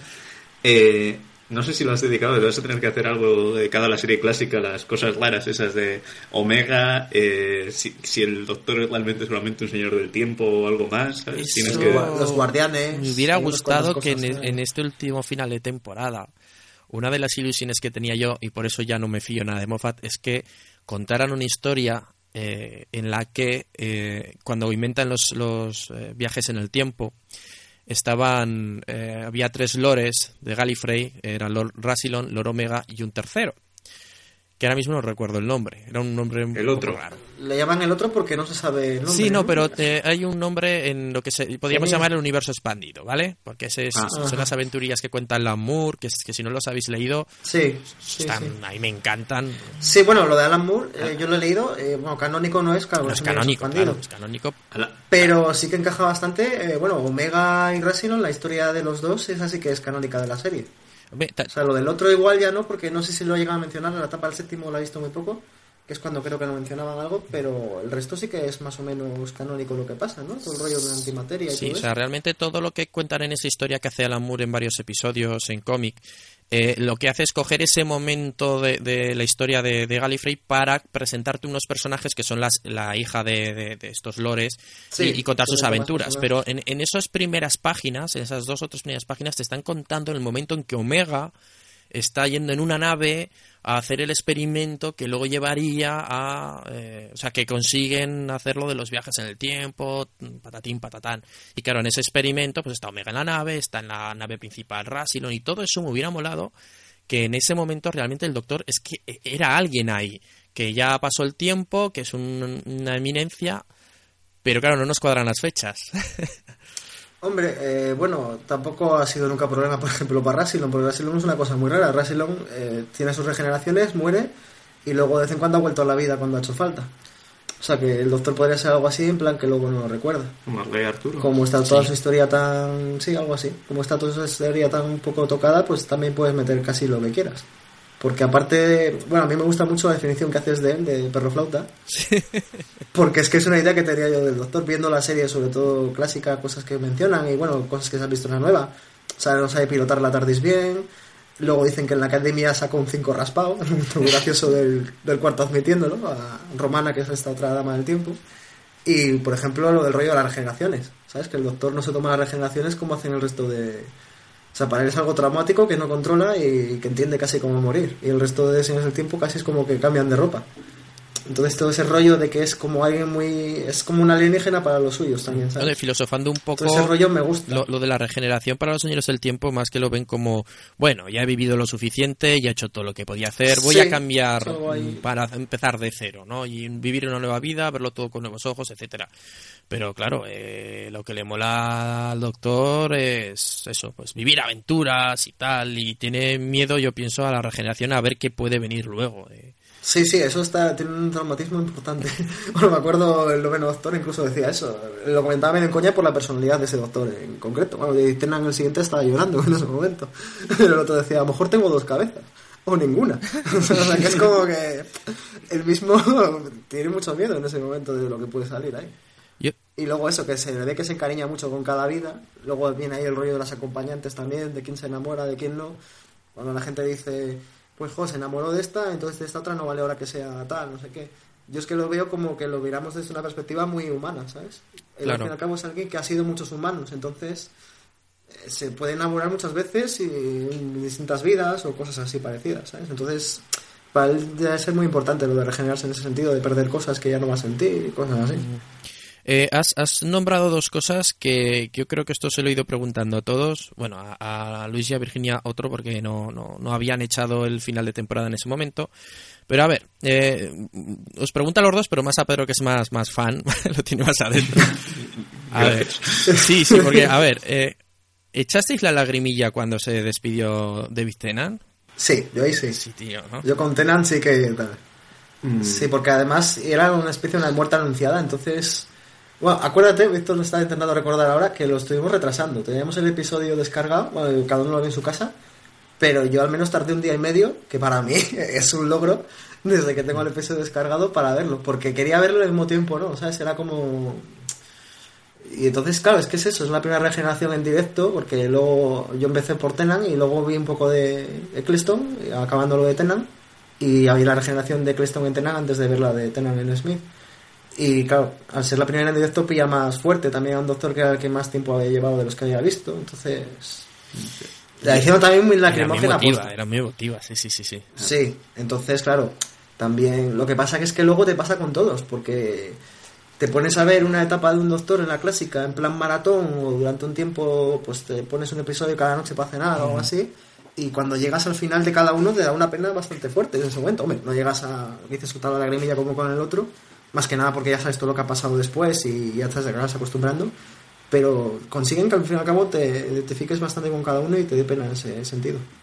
Yo no, no te no, no llorar, pero la verdad es que para mí el momento más emotivo, si lo quieres entender así de ese especial, no es exactamente cuando muere David Tennant, sino que es cuando eh, el, el Master se sacrifica, por así decirlo, para salvarle. Tú, tú eres que Aunque tú eres no base de máster, es que se te, se te Sí, nota. sí, sí. Sí. Yo apoyo a los qué- Me gusta su forma de ver el mundo. Es muy simple. No, pero ya dentro de, aunque sea un poco de desviarse, yo creo que esta era de T. Davis todavía, ¿no? Esta- Sí, sí, sí, sí. Yo creo que T. Davis lo mejor que ha hecho en plan lacrimógeno es en, en la tercera temporada de Torchwood.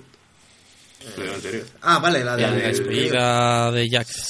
Bueno, ha pasado No, tiempo. ¿te refieres al- A ver, no, en, en la de... No, no la despedida, sino... to- Toda la tercera temporada, pues, joder, la muerte de, de Llanto, la, Oh, sí. la- cuando pierden al nieto, las escenas que está la gente, por así decirlo, rebelándose contra el gobierno. Realmente me parece que donde ha hecho el mejor trabajo Hombre, dramático sí, es ahí. Sí, ¿no? sí, la verdad es que para mí también esa miniserie de Torchwood, en cuanto a nivel de calidad de todo, vamos, de argumento es, bueno, argumento, de emociones sí que es superior a lo que ha hecho el Doctor Who, el propio Davis, pero, hombre, son cosas distintas. El otro es mucho en plan más realidad del mundo, mucho más fuerte que triste. Entonces, sí que en cuanto a historia que haya creado, sí que es de las mejores que ha hecho. Pero hay que darle Mm. un mérito muy grande a Russell T. Davis por eh, ser capaz de hacer una serie como Doctor Who juvenil, Torchwood más adulta y Sarah Jane Smith una para niños más Sí. pequeñinos. O sea, ha, ha cubierto Sí, ha sido muy inteligente. todo. Con- en el mismo Claro, y universo, Doctor además. Who y Doctor Who en medio, que es lo que siempre ha sido. Exacto. Una historia para niños tan buena que a los adultos les gusta. Entonces, claro, ha ido haciéndolo muy bien. Que hay mucha gente que me dice, hay una serie que se llama Torchwood muy chula, tal y cual. Digo, sí, es un spin-off de, de Doctor Who. Y dice, no puede ser, no puede ser. Que esto mola. y Doctor Who no. Yo es que como lo conocí al revés y ya me moló eh, Torchwood. Sí, yo creo puedo- que también conocí A mí primero Torchwood, Torchwood, sí. Además tiene mucha gracia porque me acuerdo que surgió, yo creo que en España la hicieron en 2007 cuando la estrenaron 4. Eh, la estrenaron a la vez que otra serie que habían estrenado unos meses antes en la misma cadena también de alienígenas. Yo creo que era Operación Trisol. Joder, no, no, Sí, jamás sí, la vi. sí, Pues a mí me Pero me gustaba. acuerdo que pues jamás la llegué a ver. Pero a mí me parecía la típica pues cutre más de en plan copia de Expediente X o algo así, por lo que vi, ¿eh? Sí, O sea, sí, en sí. plan de argumento y tal. Y nunca ni lo intenté ver. Pero como Víctor sabía que le picaba, cada vez que eso decía, ay, Operación Trisol hay que verla, no sé qué. Y entonces cuando empecé a hablar a Víctor de Dorsus, ya en serio, de que me había gustado esta otra, se creía que era la otra todavía. Me decía, déjame en paz, ya con esta", ¿no? Y al final era Torchwood. Y Torchwood es que es verdad, pues la empecé a ver en plan, la echaba muy por la tarde, o sea, a las 2 de la madrugada, yo creo que llegaba a acabar ya la emisión de la primera temporada que echaron la primera vez. Y la vi, pues venga, voy a ver un episodio a ver qué tal está, tal. Eh, pensé que tenía que ver algo con otra serie, o sea, con Doctor Who, que yo lo conocía por Los Simpsons, la otra mención que había, habido, había visto de ella y eso. Y ya viendo en plan maratón los últimos episodios, los 3-4 últimos de la temporada, y ya con el final de temporada me flipé, ¿sabes? Yo, algo que siempre le he visto a Doctor Who, y eh, a otros lo vi en ese día, en su momento, en ese momento, es que tiran la casa por la ventana, ¿sabes? En plan de... Todas las películas siempre y las series se quedan un poco a medias, nunca llega a pasar todo lo que prometen. En Doctor Who hasta ahora más o menos sí, ¿sabes? Quiero decir que literalmente si eh, tienen que robar la Tierra en un episodio, la mueven del universo, la mueven. Y un poco lo que me pasó con el final de temporada de Torchwood, de, de primera temporada, fue eso. Es que de pronto hay un diablo gigante por el medio de la ciudad y todo el rollo, cómo lo habían relacionado con los episodios anteriores. Mm, O bueno, un, Eso tira- me gustó mucho. o un tirano loco no solamente llega a gobernar el mundo, Sí, sino que no, aguanta un año. Durante un año, quiero decir, hacen cosas que no hacen en ninguna otra ficción, que siempre ha sido en plan, llegamos hasta aquí y aquí paramos. El Doctor Who llegan hasta aquí, entran hasta la cocina, la destrozan y luego vuelven a salir. Y en Torchwood ya se vio un poco esa dinámica también, y por eso me empezó a gustar. Y luego ya fue cuando dije a Víctor tal y buscamos la otra. Que yo, por ejemplo, la anécdota es, no sé si la gente recordará un villano que sale al final de la primera temporada de Torchwood, el vegeta este extraño que viaja también por el tiempo y todo el rollo.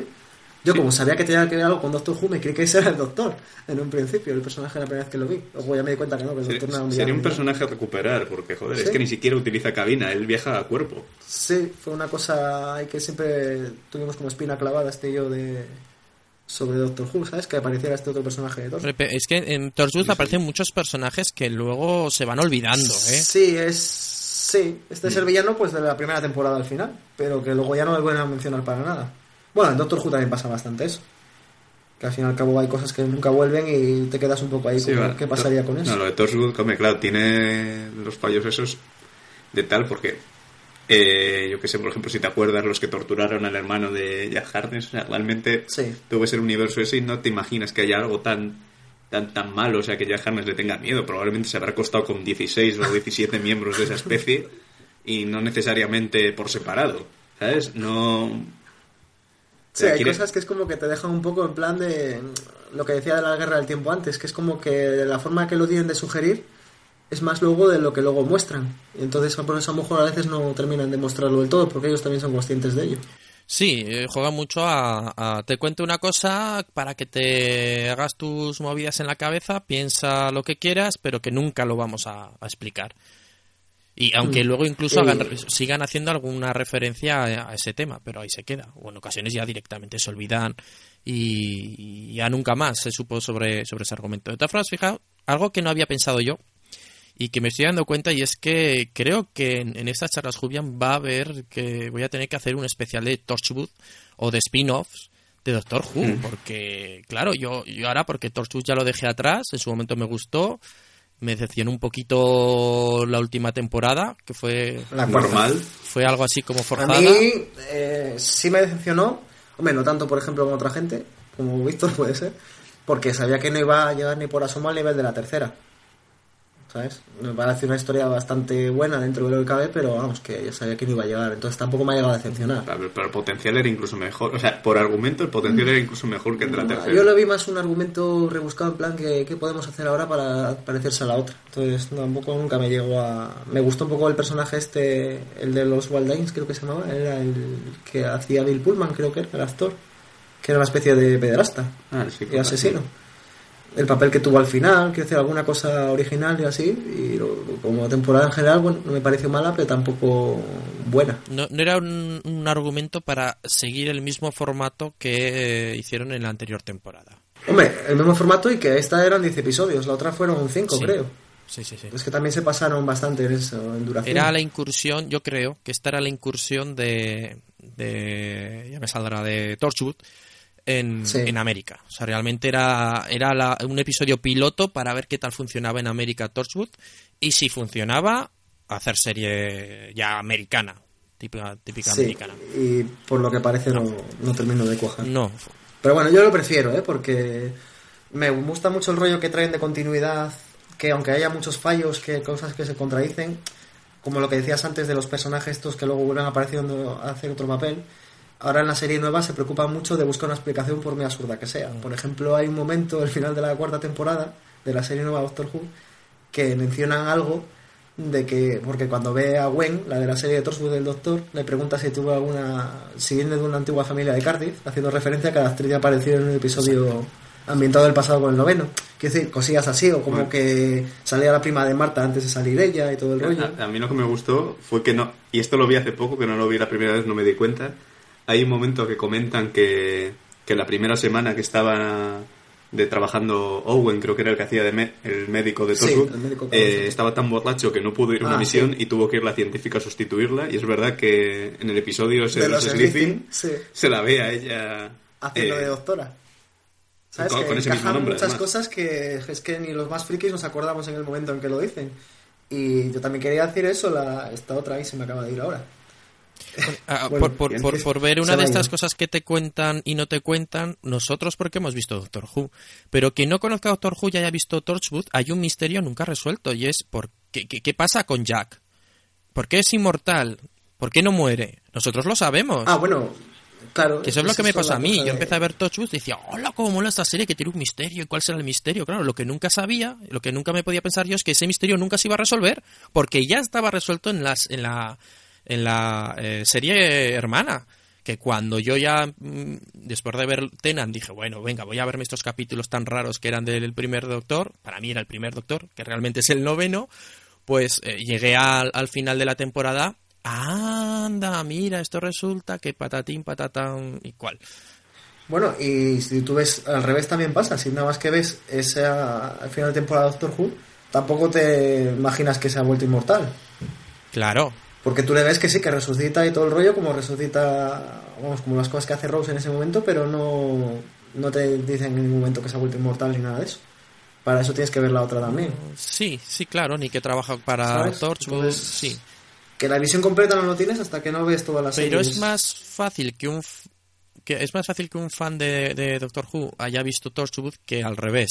Sí, al Claro. revés. Y como digo, hay mucha gente... Aunque sea el caso nuestro. De los tres. Pero, pero hay gente que, que ha visto Torchwood y lo he conocido a gente que ha visto Torchwood y que no sabe de dónde sale esto. Se piensa que es una serie nueva. cuando Eso sobre todo porque pegó un boom con la, con la temporada esta, la te- tercera o la cuarta, no sé cuál era, la, la de cinco episodios. Que, que pegó Sí, la un boom, claro, porque era muy buena la historia, la gente flipó y se pensaba que esto era una serie nueva, que, o sea, que empezaba ahí la serie además. Sí, bueno, de hecho, eh, aquí luego, no es, es que empecé ya no fue 4, que fue Antena 3 o quién fue la que compró los derechos de la miniserie, de la tercera temporada, y la emitieron eso, pues como una miniserie. Claro. Claro, cuando, y por ejemplo, hay momentos buenísimos, los que digo yo que me gusta de referencia a una serie a otra, como cuando Gwen dice a la cámara que están grabando en vídeo lo que les ha pasado y dice todo el rollo ese de que el doctor eh, a veces no aparece porque le da vergüenza lo que hacemos los humanos, por lo que están haciendo con los niños todo el rollo. ¿Sabes? Que me gusta eso, que hasta ahora lo han contenido muy bien para hacer referencias muy buenas a Doctor Who. Y lo malo que si fueran ahora a Estados Unidos, pues podrían terminar fastidiándola. Porque ya es que sería Torchwood, pero no sería Doctor Who. Por ejemplo, hasta me acuerdo que en la cuarta temporada al final, cuando ven lo que provoca en el núcleo de la Tierra, todo el rollo este de que la gente no muera y eso, hay un momento que ella Harness se pone a hablar de los Ilurians y todo el rollo ese. O sea que ese rollo de referencias lo tienen bastante bien traído. Para, claro, para el que lo pueda entender, que ha visto las dos cosas. Bien. Hombre, todo esto ha comenzado preguntando si habéis echado la lagrimilla con, con Sí, David. Pues por, por- ya sé que esto es, es poco eh, esas estructuras de ir y venir, pero bueno, lo que pasa cuando viajas en, una, en la TARDIS, ¿no? Timey wimey. Pero volviendo hacia atrás, otro, otro momento de- del final de temporada, a ver si al menos se os mojaron un poco los ojos. Con el tema de, de la despedida de, de River, ¿qué, ¿qué pasó? ¿Cómo lo visteis? Pues sí lo vi despedido en cuanto cuando le dice el Goodbye Sweetie. Porque, claro, es que la frase de ella siempre fue lo del Hello eh, Sweetie. Y ahora de pronto es la única vez que ha dicho esto. Hasta ese momento estaba dudando si iba a volver o no. Yo creo que sí que va a ser un una despedida más o menos definitiva, creo. Porque luego ella misma te suelta el rollo de que porque está, digamos, linkeada todavía con Clara. ¿Sabes? Entonces es como que ha quedado un poco la cosa ahí de ella Hmm. Todavía abierta. No sé si es porque va a volver a aparecer el personaje o no, pero vamos, algo con ella tiene que ver. Yo apostaría por eso. Entonces, sí, yo también, vamos. No me dio tanta pena en ese sentido, sí que lo vi bastante bien hecho, bastante bonito. De todas formas, para mí la despedida triste, triste de haberla visto directamente hubiera sido la que al final mencionan en los extras, que es la de las torres cantantes de Delirium. Eh, Cuando supuestamente el doctor le da a ella el destornillador, que sabe que va a ir a la biblioteca y todo el rollo. Para mí fue más emotivo el mencionar eso la primera vez que sale ella que esta última despedida. Haber visto esto. Que esta es una, es una segunda despedida, no podemos Es que es decir. eso, es una la despedida del fantasma. Sí, No sí. sé, es un poco bueno, para los que sigan Sobrenatural, como lo que ha pasado con Bobby, Sobrenatural, que se ha despedido varias veces. Sí, ya. sí, sí. Pues no algo hagas así. spoiler, no hagas Yo, spoiler. Nada más que me. Porque en castellano no sé si acabas de decir, pero bueno, venga, lo- los que hayan escuchado esto que lo borren de su, de su cabeza, ya está, ya solucionado. Sí. No hay problema, le metemos un, No le que un gusanito de estos que te borra la memoria, la última hora de podcast y ya está. Bienvenidos a Charlas Julián. Bueno, pero yo sí que recomiendo a todos los que ya se han enganchado bien a Doctor Who, han llegado a este punto justo antes del especial de Navidad, han seguido toda la trayectoria de- del Doctor de River, que se pongan el episodio de la biblioteca, el episodio doble de la biblioteca.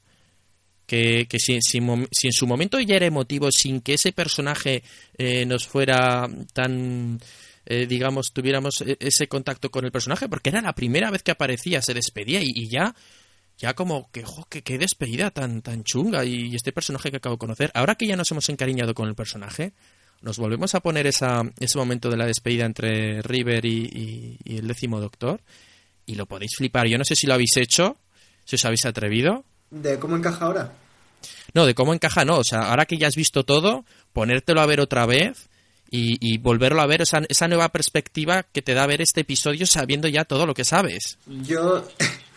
Es que después, justo de esto, creo que no me lo he vuelto a ver, pero me he visto cada episodio tantas veces, al menos de la serie nueva, que es como si lo estuviera Pues es- viendo es- a todas horas, quiero decir. O sea, lo tengo bastante fotográfico, pero sí, hombre, eso le da mucha más.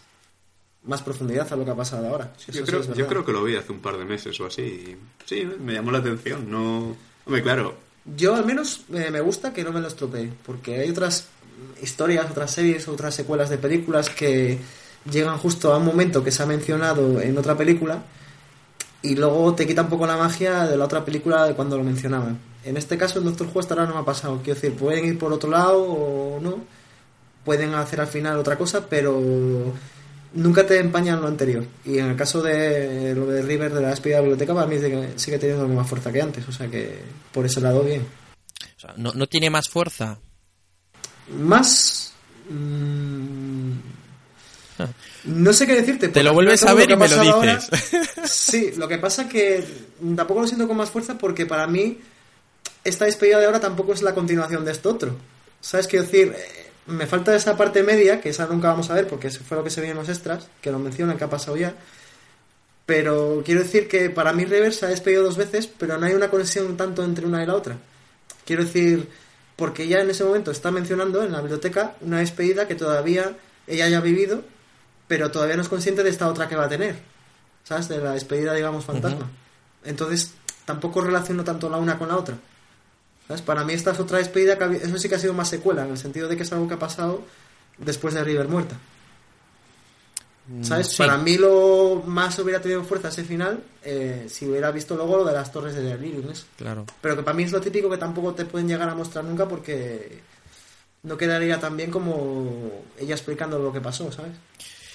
Entonces quedamos que, que Víctor no lloró cuando se despidió el décimo, no lloró en la despedida de River, pero seguro que lloraste cuando se moría el, el amo, cuando se moría de Máster, ¿a que sí? No, me tanto no. Pero sí que... Ahí sí, pena, que era tu ¿sabes? Con personaje. psicópata que es y tal, ahí llega a darte pena, sobre todo porque se ve que es que, joder, le han jodido toda su vida.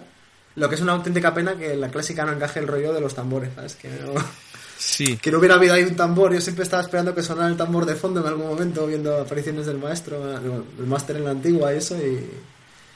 Pero la verdad es que le quedó cojonudo como cierre del personaje a Davis, que vamos, da igual, porque el personaje volverá en algún momento.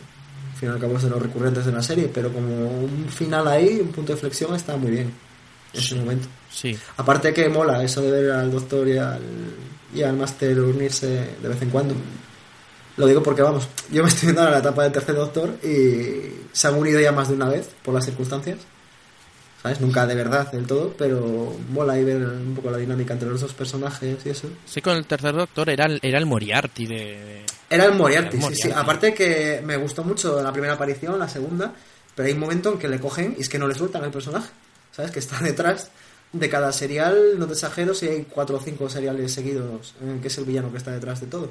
En el tercero, que está bien, pero que recurrieron mucho a él en esa etapa, al personaje. Se ve que les gustó cuando lo crearon en ese momento. Claro, ahí es, es donde aparece, donde buscaron ese villano recurrente para, para este doctor, para el Sí, tercer claro, doctor. como la historia que tiene, que está atrapado en la tierra y todo el rollo, que al final lo están resolviendo bastante bien. Yo, una de las cosas que me echaban para atrás de esta etapa era las pintas del doctor, porque a mí James Bond nunca me ha ido, Ujú. y, y el rollo ese de que está atrapado en la tierra. Pero bueno, todo esto del rollo que hay crítica a los militares, eh, la dinámica que tiene con ellos, con el brigadier. El brigadier es un personaje que hasta ahora no, no he empezado a valorar, porque yo había visto alguna aparición de él en Doctores posteriores, incluso había visto la aparición de él en la serie de Sarah Jane y eso, y bueno, no me caía mal, pero tampoco era un personaje que me llamara. Y ahora sí que sí que lo estoy viendo con otra perspectiva. De hecho, el otro día me puse escenas de él, del episodio de Sarah Jane, que vi en su día, en el que sale ya el de viejo, y es verdad que lo ves ya de otra forma. Ahí, por ejemplo, sí me ha pasado. O con la compañera esta que tiene el tercero, Joe Grant, que sale de vieja luego con Sarah Jane, Sí. que luego lo he vuelto a ver otra vez y es distinto. Lo que ya conociéndola que haberlo visto de primera. Hombre, ese año que perdimos a actores como la que hacía de Sarah Jane Smith, Elizabeth Sladen y, y quien interpretaba al brigadier, Sí, Que- fueron además muy seguidos los dos. Sí, sí, y me acuerdo que, que hubo un guiño muy bonito que fue el comienzo de la sexta temporada, no, perdón, el final de la sexta temporada, Sí, capítulo final donde eh, eh, el doctor quiere huir de ese destino que tiene en el Valle del Silencio, eh, el Lago del Silencio, Sí. y lo que hizo fue llamar a su amigo brigadier para volver y lo cogen del del hospital y le dice no mira es que ha fallecido y ahí es cuando ya se da cuenta de que todo ya tiene su fin pero fue me pareció un detalle muy bonito el- una forma de despedir al actor Pero claro, lo malo es eso. Ahora, yo es cuando, ah, por ejemplo, esto también lo valoraría más, porque el rollo que tienen entre ellos, vale, pues es un amigo que tiene de cuando aquello. Pero es que tú ahora ves la, la relación entre ellos y es que se caen mal, ¿sabes? Viéndolo el tercero con tal. al principio se caen mal y poco a poco se va viendo que hay un poco de respeto entre los dos. Claro, tú ya vas suponiendo que va a ser una relación de amistad verdadera por eso, porque tiene fuerza de que al principio chocaban bastante. Entonces ahí lo entiendes todavía más, la fuerza esa de que no es un acompañante más el que ha muerto. Que- ¿sabes? y yo no lo veo como un acompañante, realmente es como un No es acompañante, un- sí. un Es una pena porque nunca, nunca llegó casi a viajar con él. No, Sí, no, es como- compañero de trabajo, o sea, es alguien que está sí. casi a su nivel, pero en humano. Sí, sí, de otra forma, pero, pero sí, sí. Hay, hay Pero un, un, fa- un cómic hecho por fans, muy cortito, muy bonito, que os lo recomiendo, que es... Sí, es Fúmate, ¿no? ¿Él? Perdón. Es, es- es Fúmate, bueno, es que yo lo he leído traducido. Eh, pues... Que se encuentra en un décimo con el brigadier. Sí, creo pues es. qué decir, estaba pensando en inglés. Pues fíjate, no sé si lo he leído en español o en inglés. Pero efectivamente, que se encuentran en un bar y Sí, van contando historias sí. viejas. Es, es, es un personaje que la verdad que a mí, a mí también me gusta mucho. Me, me, lo- me alegra de, de haber contado con vosotros para, para este podcast porque acabamos hablando de la clásica, cosa que hasta ahora no habíamos hecho. Porque, bueno, Víctor, tú no has visto de la clásica, ¿no? No, yo Se vio, aquí. hombre, ¿se ha visto el obligado, el de Génesis de los Daleks? Ah, Claro. Ese sí, hombre. Hombre. Porque, pero bueno, eh, dilo porque te lo has visto. ¿Por qué? Porque sale Davros. Historias de villanos. Eso está claro que se lo ha No, visto ah, a, mí, a mí, sinceramente, eh, a raíz de ver ese episodio me empezaron a gustar mucho más los Daleks. Quiero decir, si tú los ves... Le dieron te lo, pena. lo quieres ver... Sí, eh, si te paras a pensar, era una civilización, o bueno, un- o un- o dos civilizaciones que se vieron debido a la guerra de lo más alto a lo más bajo y tienen... Han nacido de tanto miedo que en realidad es que es algo muy humano eso. O sea, tienes tanto... Cuando tienes suficiente miedo, a algo, no huyes, lo matas. O sea, sabes que, eh, sabes que si lo matas dejarás de tener miedo. Sí, básicamente es como se funcionan los Daleks. Y que luego se ve que están condicionados a lo que son también. Son víctimas también. Es lo, de- mismo, es lo mismo que a mí me pasa con las arañas. Les tengo miedo y por eso las mato incluso a manotazos o lo que sea. Normalmente la gente huye, yo no, yo ataco. ¿Sabes? Pero porque les tengo mucho miedo. Pues te recomiendo, Víctor, que te veas el serial del, del cuarto doctor, el del Génesis. ¿Ese, es el- ese lo has visto, el Génesis de los Daleks? Sí, ese es el que porque ese, ese. Claro. Ese, ese es magnífico. Y, y a mí, si no has visto nada del clásico y te gustan los Daleks, yo te recomiendo ver ese y luego verte el, el segundo serial del doctor. El de... El que dice Pedro... Sí, el- el de la invasión a la Tierra, ¿no? No, primero el que aparecen por primera vez, los Daleks, Ah, bueno, que sí, se el llaman los Daleks, es así. Lo Sí. intenté ver, no pude. ¿eh? In- Pues haz, el esfuerzo Es que son- y quédate con las partes de los Daleks porque es la, es la consecución lógica de lo que estás viendo en eh, lo del cuarto. O sea, eh, Claro. cómo, cómo luego evolucionan el planeta y todo lo que ocurrió allí, lo ves ahí. Por eso te puedes pasar a por dos la parte que salen los hippies estos rubiales. Y luego saltas a, a lo que dice Pedro, que es el de que invaden la Tierra. Y luego Mm. ya incluso si te sientes ya eufórico puedes verte las pelis de Peter Cushing. Pero eso ya... Eso es, Todavía no lo he hecho ni yo. Pues o sea, no he visto alguna escena por ahí suelta. Y digo, "Mm", y me gusta mucho Peter Cushing, ¿eh? Como actor. A ver, pero- como película que tú no sabes nada de Doctor Who, dices, me voy a poner una peli así, rollo La máquina del tiempo. Bueno, Sí. vale, es- está pasable. Es una... A ver, yo voy a exagerar mucho para que quien no lo haya visto se haga una idea, ¿vale? Pero habrá alguno que va a decir, ¿pero qué dices? Imaginaros La máquina del tiempo mezclado con la película de Disney La bruja novata. ¿Os acordáis? La Sí, de, sí, sí, sí, que eh, tiene mucha tónica de eso. know, bli- bli- Sí, bli- sí. bli- Pues- Sí, el ten de colores, el rollo tal, sí, sí, es verdad. pues- la musiquilla, todo, sí. Exacto. ¿Es ese- ¿Esa es la que destruyen a un Dalek lanzándoles de un primer piso? No, eso pasa con. Creo que en el quinto Doctor hay un episodio en el que pasa eso, o en el séptimo, no sé. Sea, hay una escena muy buena de un, un doctor empujando un Dalek por una ventana y, y simplemente le mata reventándole contra el suelo. Creo que es el séptimo Doctor. Hay que hacer un día un trivial, un trivial friki de Doctor Who. Que yo estoy seguro que en estas quedadas, porque al que le interese suele haber varias quedadas a lo largo del año, eh, sobre todo Madrid y Barcelona, hacen lo que son las Tian Tardis. Pero que claro, es pues eh, yo entiendo, a mí me gustaría ir alguna vez, pero yo entiendo que, por ejemplo, irse desde donde vivo yo, desde Zaragoza hasta Madrid, para pasar una tarde en... pues, Claro, es que a los que somos periféricos nos pilla muy lejos. Claro, entonces ya, Como no, ya nos unire- pues- uniremos a camino, a- buscaremos un sitio intermedio y ya montaremos algo por aquí. Claro, una quedada jubia periférica. Sí, pero hombre, pero la haremos, la haremos, pero rollo la Spatrek.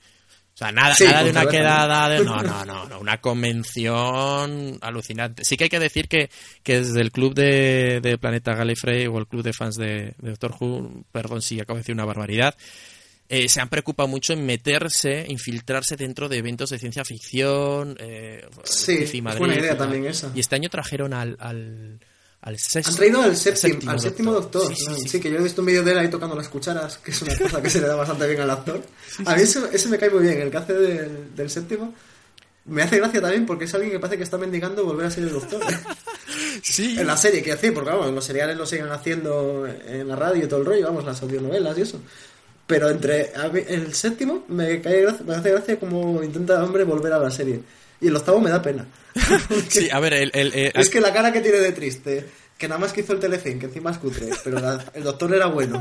Y que el hombre es el que más ha hecho audionovelas luego por su cuenta. Y que se le ve que quiere que le llamen. Y parece ser que no le están llamando ni para el especial de este año. Me está dando bastante pena.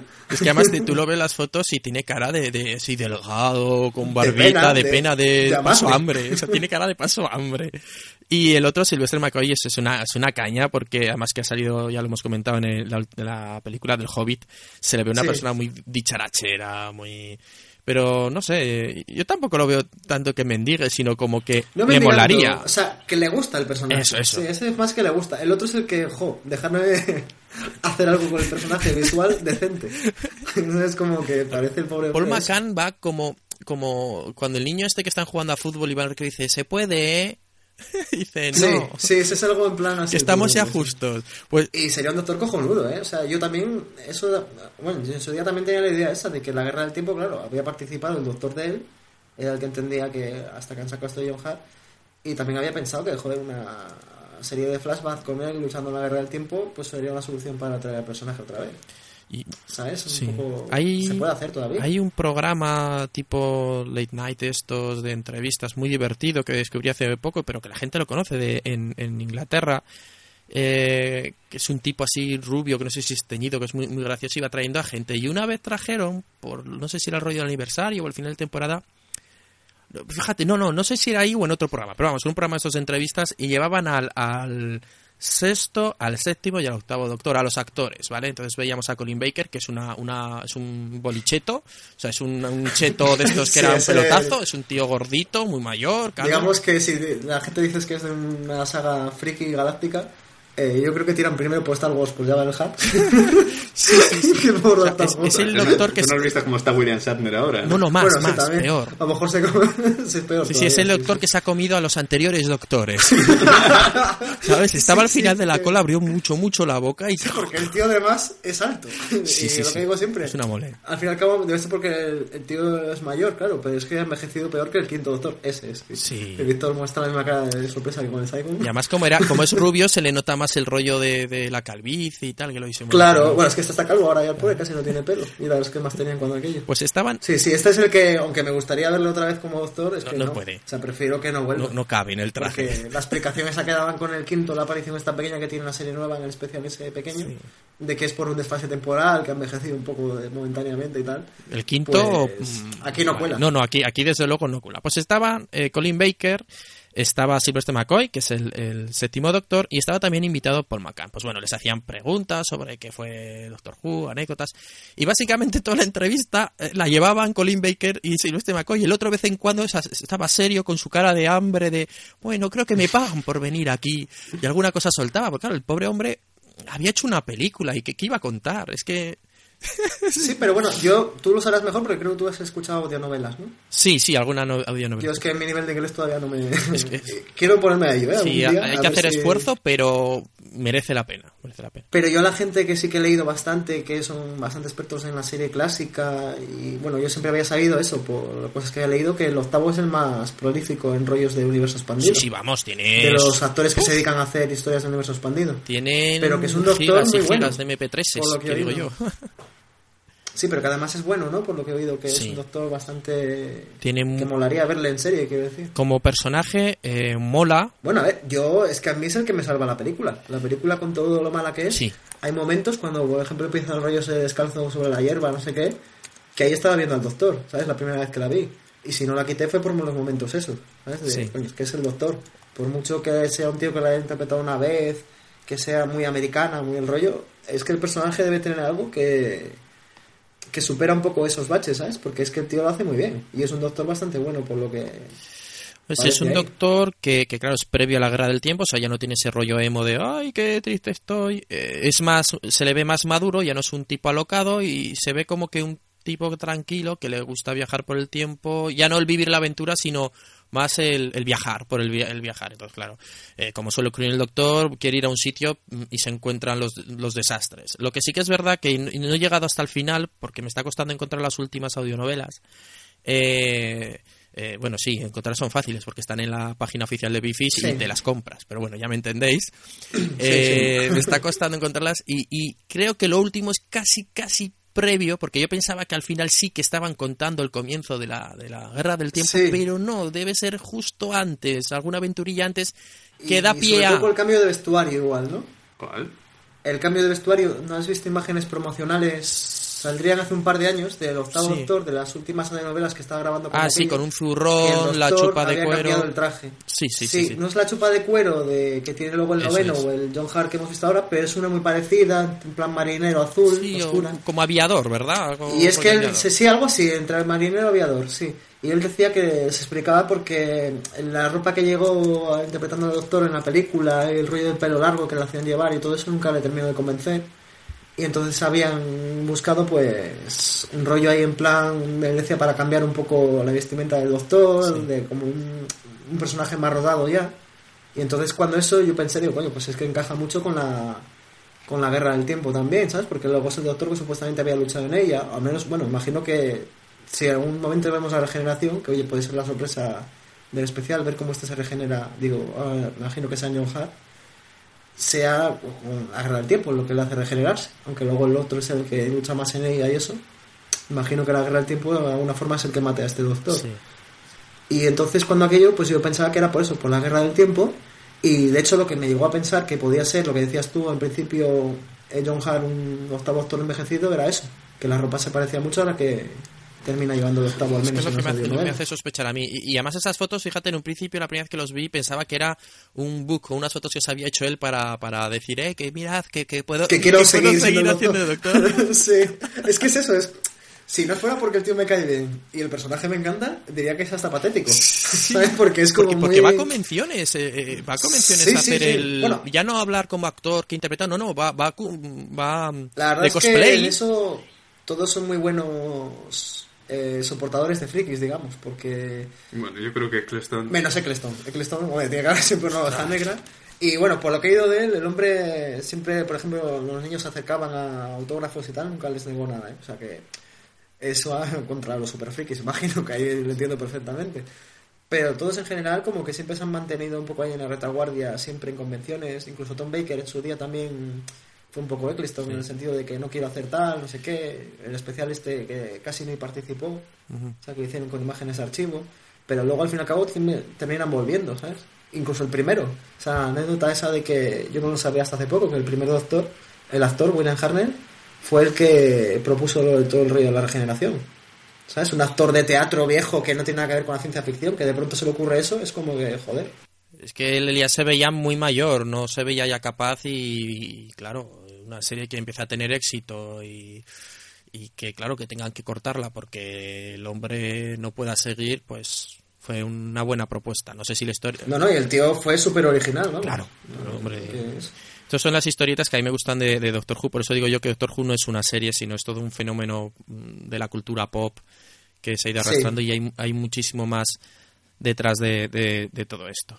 Del clásico, yo creo que poco a poco vamos, yo iré haciendo alguna charla Jubian con, con alguna gente que, digamos, se especialice o que sea más fan de, de alguno en concreto, pero vosotros, bueno, sobre todo Pedro, que tú has visto más, me dices que si tuvieras que del clásico contando del primero al octavo, ¿con cuál te quedarías? ¿Cuál sería tu doctor favorito? Uf, es difícil, ¿eh?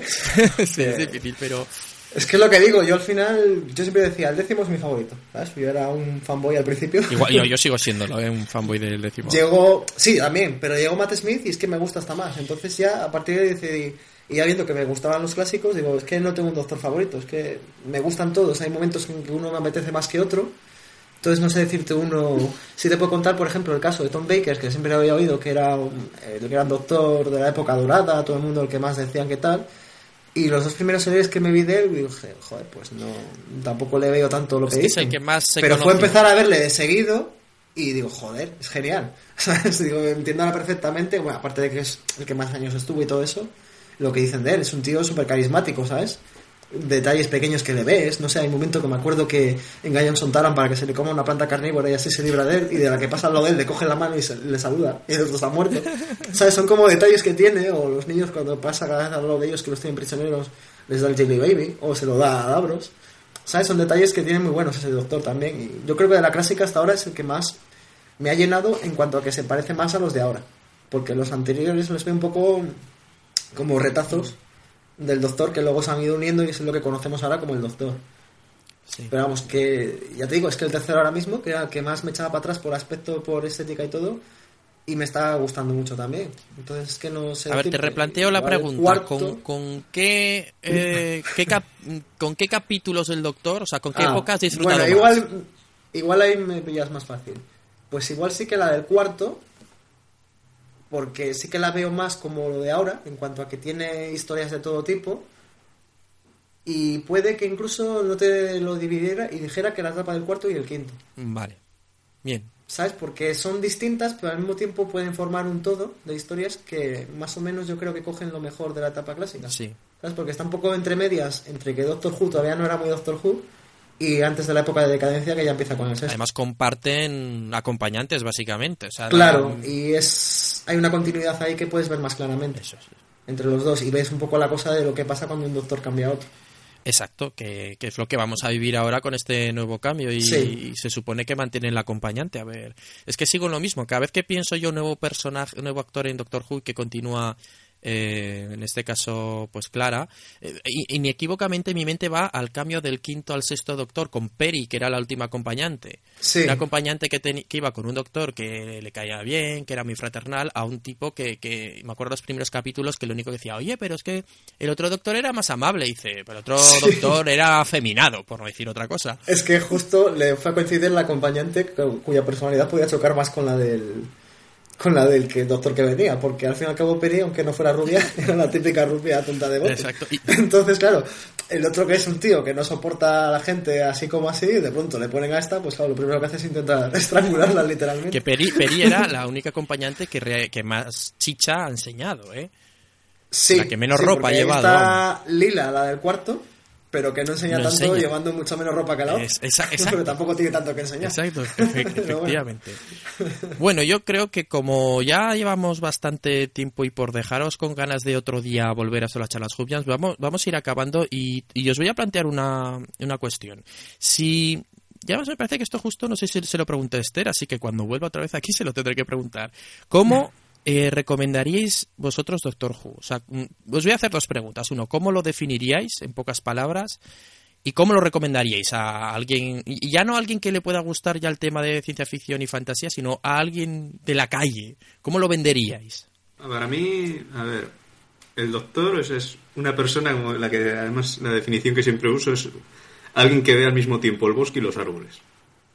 Sea, eh, es alguien que, que debería existir, realmente. No, no, sé, a mí es que la serie es que me anima, ¿sabes? No... Sí, eso es verdad, que pasa bastante cuando ves un episodio después de un tiempo, así un episodio nuevo, sobre todo, eh, tienen algo que anima. Sí, no sé qué es, si es la personalidad del doctor, un poco lo que decía antes de que parece que a veces trasciende un poco a los actores en el sentido de que ellos mismos como que valoran el personaje bastante o incluso en una historia mala le saben sacar adelante, como le pasó a Gustavo con el telefilm. Entonces, no sé, el personaje tiene un algo que llama. Y yo, de cómo definiría la serie, pues es que es yo siempre he dicho que para mí es como la ficción definitiva porque lo que decías antes que no solamente es una serie que es una especie de franquicia que funciona en múltiples formatos sabes que no tiene que ceñirse solamente a la serie y luego eso que es que es una serie que el caso único vamos la historia hasta que continúa desde es como una especie de universo Marvel o DC pero que de verdad ha funcionado en cuanto a continuidad que dura cinco décadas ya entonces en eso es un caso único o sea, yo lo veo comparable, por ejemplo, a lo que hizo Tolkien con El Señor de los Anillos. O sea, no al mismo nivel, porque son dos cosas distintas, pero es un caso único, vamos, en la historia que ha pasado esto. De un Ah. personaje que se mantiene así tanto, tanto tiempo contando las mismas historias. Es que básicamente es eso, es un personaje que básicamente es un dios, uno bueno para variar, Sí. y, y- pero joder, que se preocupa por la gente que tiene alrededor. No sé si... Sí, es como que ve, es una serie que va de lo humano y lo divino. Y pocas veces he visto retratado lo humano también como en esta serie que precisamente es la menos humana. Porque claro, te está hablando de planetas, de cosas que no tienen nada que ver con la realidad del día a día. Pero yo, por ejemplo, lo que decías antes, el rollo de River, las acompañantes que se han ido marchando, por ejemplo, la despedida de Donna, son cosas muy humanas que yo no he visto tan profundas en otras series que supuestamente son más adultas, como en esta otra. No sé. Y la gente recomendársela desde fuera es difícil. Porque claro, es que tienes toda la historia de lo larga que es, las etapas distintas que hay, luego es una serie que no es para todo el mundo. Yo, bueno, puedo decir que ya hay gente que no tenía nada que ver con esas cosas que ya les ha enganchado la serie. O sea que no sé cómo lo he hecho, quiero decir, dije, mayormente suelo decir empezar, porque soy más práctico de lo que parece, digo empezar por la etapa de la serie nueva de 2005, aunque también se podría empezar igual con Matt Smith.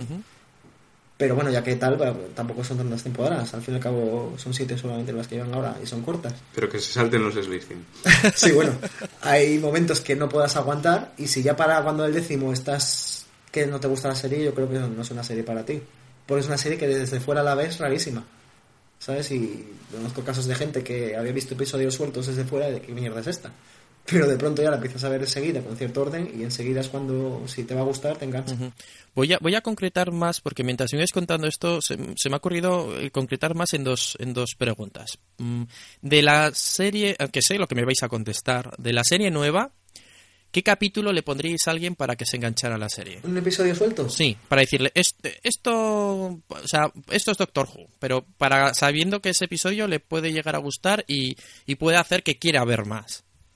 Hombre, la gente suele decir mucho siempre el de pestañeo, este el de Blink de la tercera temporada, porque sí es cierto que lo puedes ver un poco desde fuera sin tener que ver más cosas para enterarte.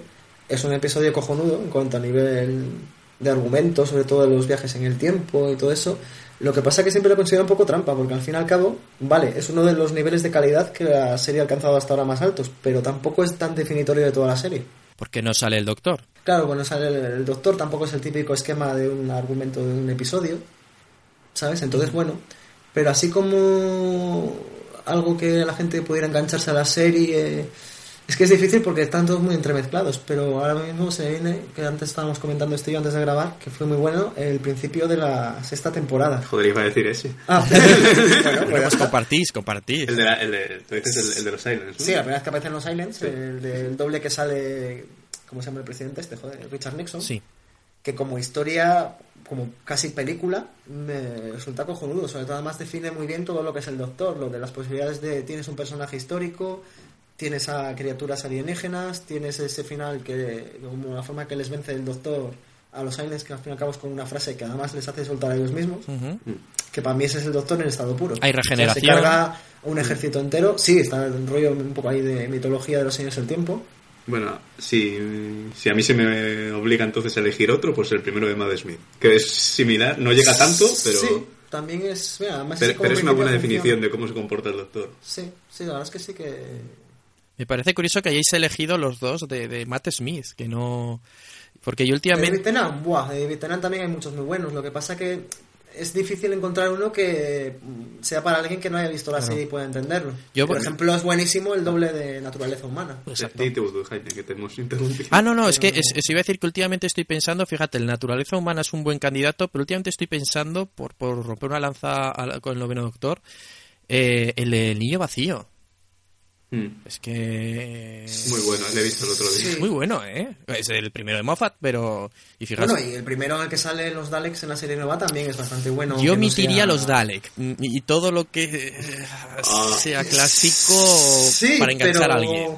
Por muy clásico que sea y muy zafio el villano en sí, o sea, ese episodio te le hace. O sea, juegan mucho con esa sensación de que transmite hasta la serie clásica en un momento de que por mucho que estás viendo por spam y cartón pluma, eh, te parece, o más espuma, que sí que transmiten de verdad ese miedo que tienen que dar. O sea, de hecho a mí la aparición que tienen los Daleks al final de esa misma temporada, que ya salen muchos, me decepciona un poco teniendo en cuenta toda la importancia que le dan a uno Sí. solo en ese episodio en concreto. A igual. Me transmite un poco de rollo de la película de Alien, por ejemplo. ¿Sabes? De atrapados en un sitio, el villano es en ser algo difícil de vencer. ¿Sabes? Entonces, sí que es un episodio bastante bueno en ese sentido. Bueno, y de hecho es que hasta el mismo del fin del mundo, el segundo episodio de la serie nueva, el de con Eccleston también, Eh, bueno, yo también lo digo porque conozco a gente que le ha pasado, que ve el primero, el de los maniquís, y claro, le echa un poco para atrás. Pues que a mí me gustaba porque me parecía un villano muy de Power Rangers. Entonces era como un toque ahí que me que me gustaba. Pero hay mucha gente que luego dice que ve el segundo y dice, ah, coño, pues no está tan mal. Cuando a mí me parece un episodio mucho más friki. Sí. El del fin del mundo. Pero es verdad que ese, que es ese primer episodio parecía. Efectivamente, lo has definido muy bien, no se me había ocurrido. Me parecían los el rollo de los masillas, de los Power Rangers. Es que, bueno, yo recuerdo un episodio de Bioman, que era una serie anterior a Power Sí, Rangers. efectivamente, sí, sí. que es sí. que el villano era un maniquí que salía de escaparate, que yo me acuerdo que de pequeño me acojonó mucho. Entonces a lo mejor ayudó a que ese episodio me gustara más, no sé. Pero luego, por ejemplo, el segundo episodio, el del fin del mundo, ya te digo, me parece una auténtica relación de intenciones de lo que va a ser la serie, en el sentido de, pues ahora vamos a hablar del fin del mundo, y lo vais a ver. O sea- y es que es lo que te muestran en ese episodio, ¿sabes? O sea, que es... Hay muchos que te pones a pensar y, por ejemplo, de Tenan me estoy acordando ahora del de Atasco, el de. Tú no pondrías un episodio, entonces tú cogerías un- una selección y le Tienes dirías. que haría selección y ya te diría, va, para verte todas las temporadas enteras porque tampoco son tan largas. Exacto, es como. Y es que luego mucho de la fuerza de la serie está en, en pillar las referencias. Claro. En que luego un villano te lleva a otro de otra temporada, de un secundario de una anterior. O sea, hay cosas que nada más que he visto en esta serie en ese nivel de continuidad que si no te perderías. ¿Y del clásico? Bueno, ya sé, Víctor, que tú no has visto, pero del clásico, ¿cómo recomendarías empezar a verlo? Porque yo siempre he defendido que eh, habría que empezar a ver eh, el primer episodio de, de la serie, verse luego directamente la tumba de los Cybermen, que es del segundo, y ya empezar con el Sí. tercer Doctor. Del clásico, ¿cómo empezarías, cómo recomendarías empezar a verlo? Pues yo creo que hasta incluso, aunque hombre, veo necesario ver el primero de todos, el primer serial de William Hartnell, lo que pasa que es eso, que es que luego, como te dije, ese momento en que va a matar a un hombre inocente, te Ah, puede chocar eso. muchísimo a la gente, ¿sabes? Entonces, tampoco estoy tan seguro si lo recomendaría o no. Yo creo que pasaría directamente a eso, a la etapa del cuarto y del quinto, o sea, de verla como un todo desde el principio. Aunque te puede pillar un poco de susto también el principio del cuarto Doctor, por lo que pasa en ese episodio. Pero yo el cuarto ya le veo como que es muy el Doctor Who de ahora, ¿sabes? De que ya utilizan más o menos todas las posibilidades del argumento, de viajar al futuro, al pasado.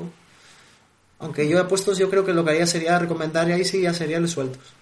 ¿Sabes? Por ejemplo, hay uno del sexto Doctor que me gusta bastante, el del Venganza en Varos, creo que se llama, que es sobre una especie de... Es una distopía en realidad que hay en el futuro de una especie de corporación mala que tiene dominado a los políticos y todo el rollo. Sí, muy futurible. Sí, bueno, lo que está pasando ahora mismo. Y es que, claro, tú te pones a mirar y lo que pasa es que luego al sexto le repiten muchos esquemas de argumento. Lo donde más funciona, y en el séptimo también, es en este que te estoy diciendo para mí del sexto. Pero es que es la época de Margaret Thatcher. Entonces ahí te ves y ya entiendes por qué tenía esos de villanos el doctor. Pero te podría decir muchos sueltos que yo creo que a la gente le podría gustar. Pero en principio, pues el cuarto y el quinto para verlo.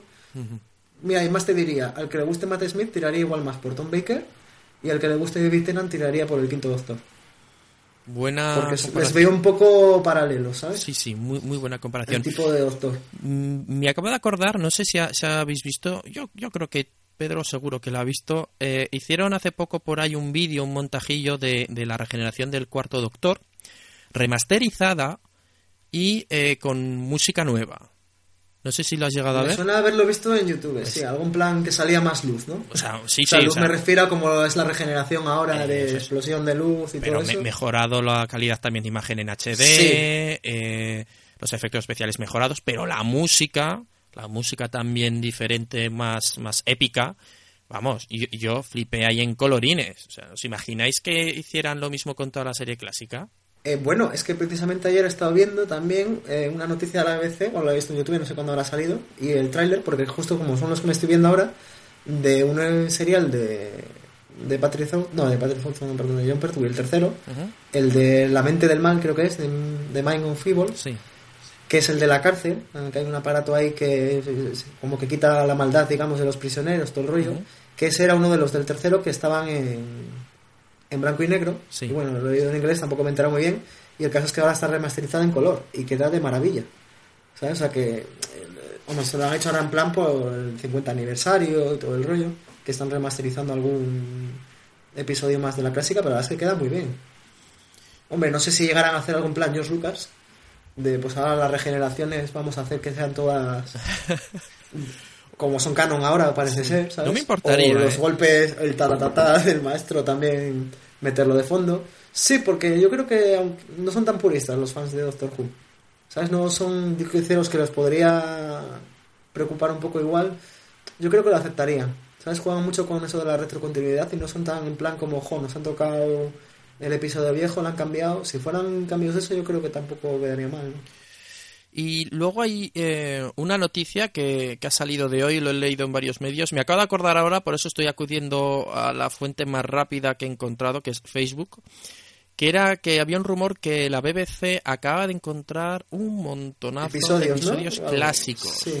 eh, que no eran cedidos por el hombre este que tiene esa colección tan maravillosa que se las guarda para Que él. supuestamente se los tiene todos. Es que ¿no? los Por lo tiene, se- claro, pero supuestamente. Sí, Entonces, porque es el hijo de un trabajador de la BBC o algo así. Eso es. Pues este, la verdad es que había. Mira, aquí se ve que se debe apodar Roach Zimmerman. Y eso que he encontrado un montón, no, ahora por no leer ahora la noticia, pero eso que debía encontrar seriales, pero vamos, a mansalva y sin sentido. Y que bueno, que para el aniversario a lo mejor sacan algo. Claro, no- yo no sé si estas noticias son de que ya ha pasado y nos lo dicen ahora porque nos van a sacar Claro, algo. yo creo que es eso, porque es mucha casualidad que ju- justo sea en el año aniversario. Eso es. Estos ya lo tienen al menos desde que ha empezado la serie nueva y lo tienen guardado en plan, pues buscando una ocasión para.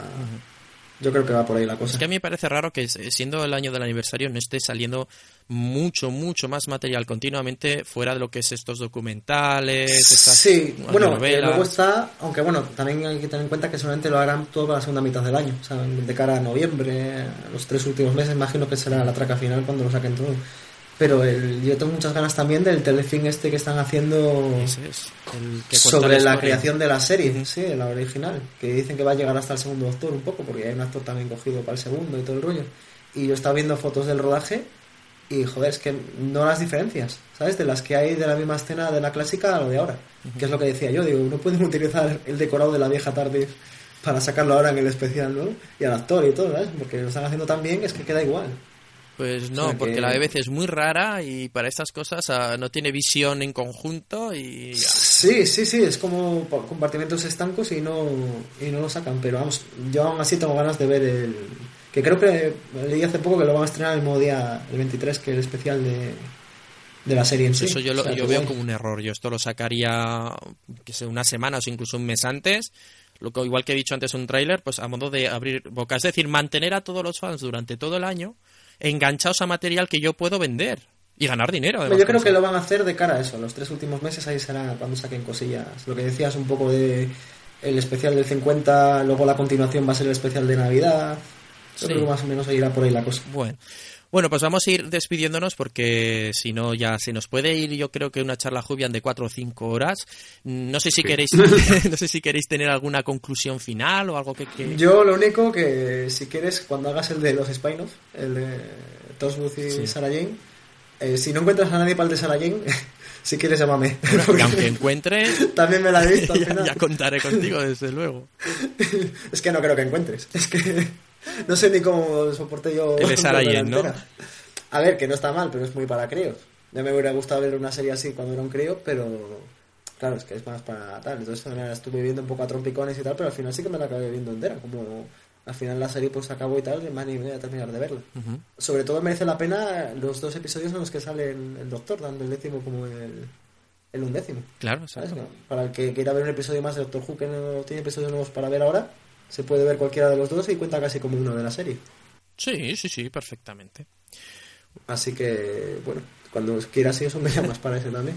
Víctor, ¿alguna cosa que quieras añadir a tus declaraciones? No, igualmente no, tranquilo. Te dejo. Estás feliz y ya sabiendo que va a volver el amo, ya tú ya estás Víctor me da que al final es el que más le va a gustar el especial. Porque nosotros estamos tan así que al final nos va a decepcionar. Exacto. Y el que va a estar flipado de, "Va, ha sido una maravilla, no sé qué. Va a ser este, yo creo. Va, va a llegar en plan, bueno, voy a ver qué echan hoy. Mira, el sí, especial va a del, salir del de casa en calzoncillos con esto medio Sony con la mano. Había quedadas de gente que se quiere ir a Londres a ver el estreno y no sé cuántas locuras Sí, más. yo lo que pasa que como me lo quiero ver tranquilo en casa Sí, la- la la lleva que se entiendan Sí, sí, lo de la web ya, ya se está rápido, Víctor, efectivamente. Háblanos, háblanos ya, y ya sé que nos estábamos despidiendo, pero ¿Qué es eso del grupo de Facebook o la web de eso de ir a, a ver el estreno de Doctor Who? No, pero esa en realidad la hizo Víctor. ¿Yo? Yo hice la del Doodle, Sí. de que, joder, quiero que los de Google le dediquen un Doodle a Doctor Who el día ese.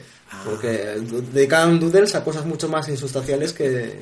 Y no, y no ya como insustanciales, sino a fechas no redondas.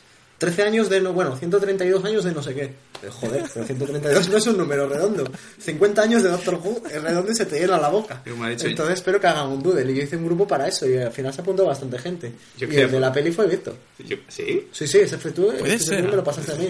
No me acuerdo. Sí, yo, yo lo que insisto es que sí, es verdad que lo de Google.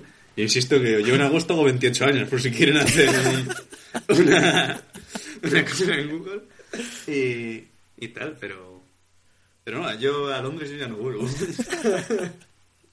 No, yo, la verdad es que, hombre, el día que, si algún día hacen una película de Doctor Who, que también fue otra de las cosas que en su día pensé que a lo mejor nos sorprendían en el 50 aniversario, pero ya no hay tiempo para empezar a promocionar una película en el cine y todo el rollo, porque... Hombre, estrenarse se va a estrenar en algunos cines, el especial. Sí, bueno, este va a ser en 3D y en el cine al fin y al cabo va a ser lo más parecido a la peli que vamos a tener en unos años al menos. Exacto. Que es la esperanza que tengo de que a lo mejor tenga nivel casi de superproducción, vete a saber, nos sorprenden, por mucho que dure hora y pico solo. Bueno. Oye, igual. Que es una de las cosas que me, también me da esperanza para pensar que a lo mejor tiene más duración. Pues también ir a la gente a hacerle ir al cine para ver una hora es como un poco también putada. Pero bueno, eh, yo creo que la peli, si algún día la hacen, o sea, va a molar simplemente por el hecho de ir al cine, pagar por la entrada por muy cara que sea y decir, voy a ver Doctor Who. ¿Sabes? O sea que- He visto Doctor Who en el cine, No. Puedes decirlo, claro. Sí, Y hombre, lo tendremos que ver doblado también, que va a ser como. Lo del doblaje es otro tema que ya trataremos también porque desgraciadamente es, es una causa, es una consecuencia, más en qué caso, es una consecuencia de el maltrato que da, no sé si desde aquí a España, yo creo que es más desde la BBC a la hora de exportar su, su producto. Pero bueno, ya, ya nos juntaremos Sí, bueno. un día a hablar del tema del doblaje, que, que eso podrá, eso ya sería para hacer una charla con más gente, aunque sea un poco más Sí, lío y hacer debate.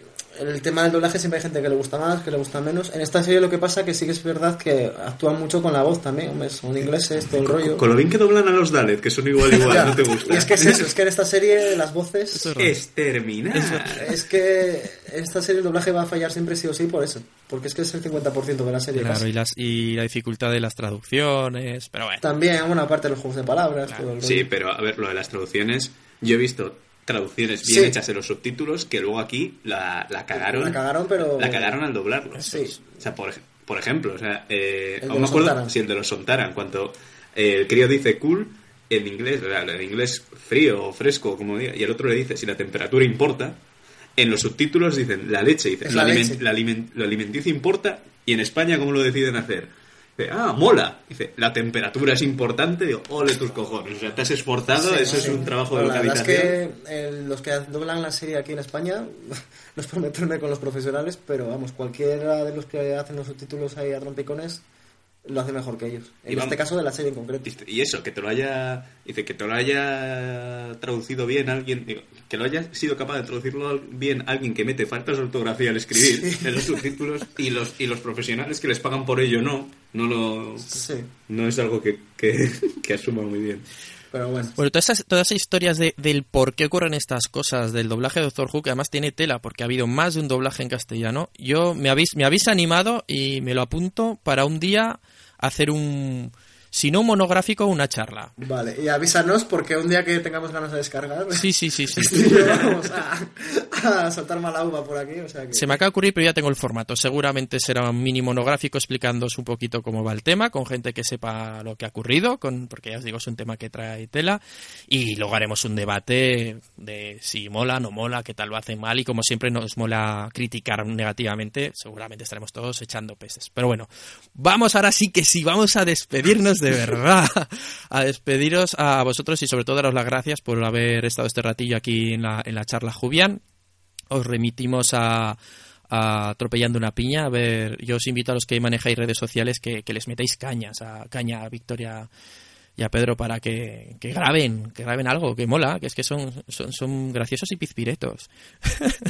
Hombre, siempre está el hecho de poder recurrir a los episodios clásicos nuestros, hombre. También, también, que, que una, No tenemos tanto. una cosa os voy a decir, a, No mí molaba los más al principio, eh, la época clásica, donde tocabais también un poco de todo, ya, no erais tan solo monográfico de cosas raras, pero, pero está bien, pero está bien. hombre, Víctor ha degenerado un poco ahora en Colin Baker, pero bueno, no pasa nada.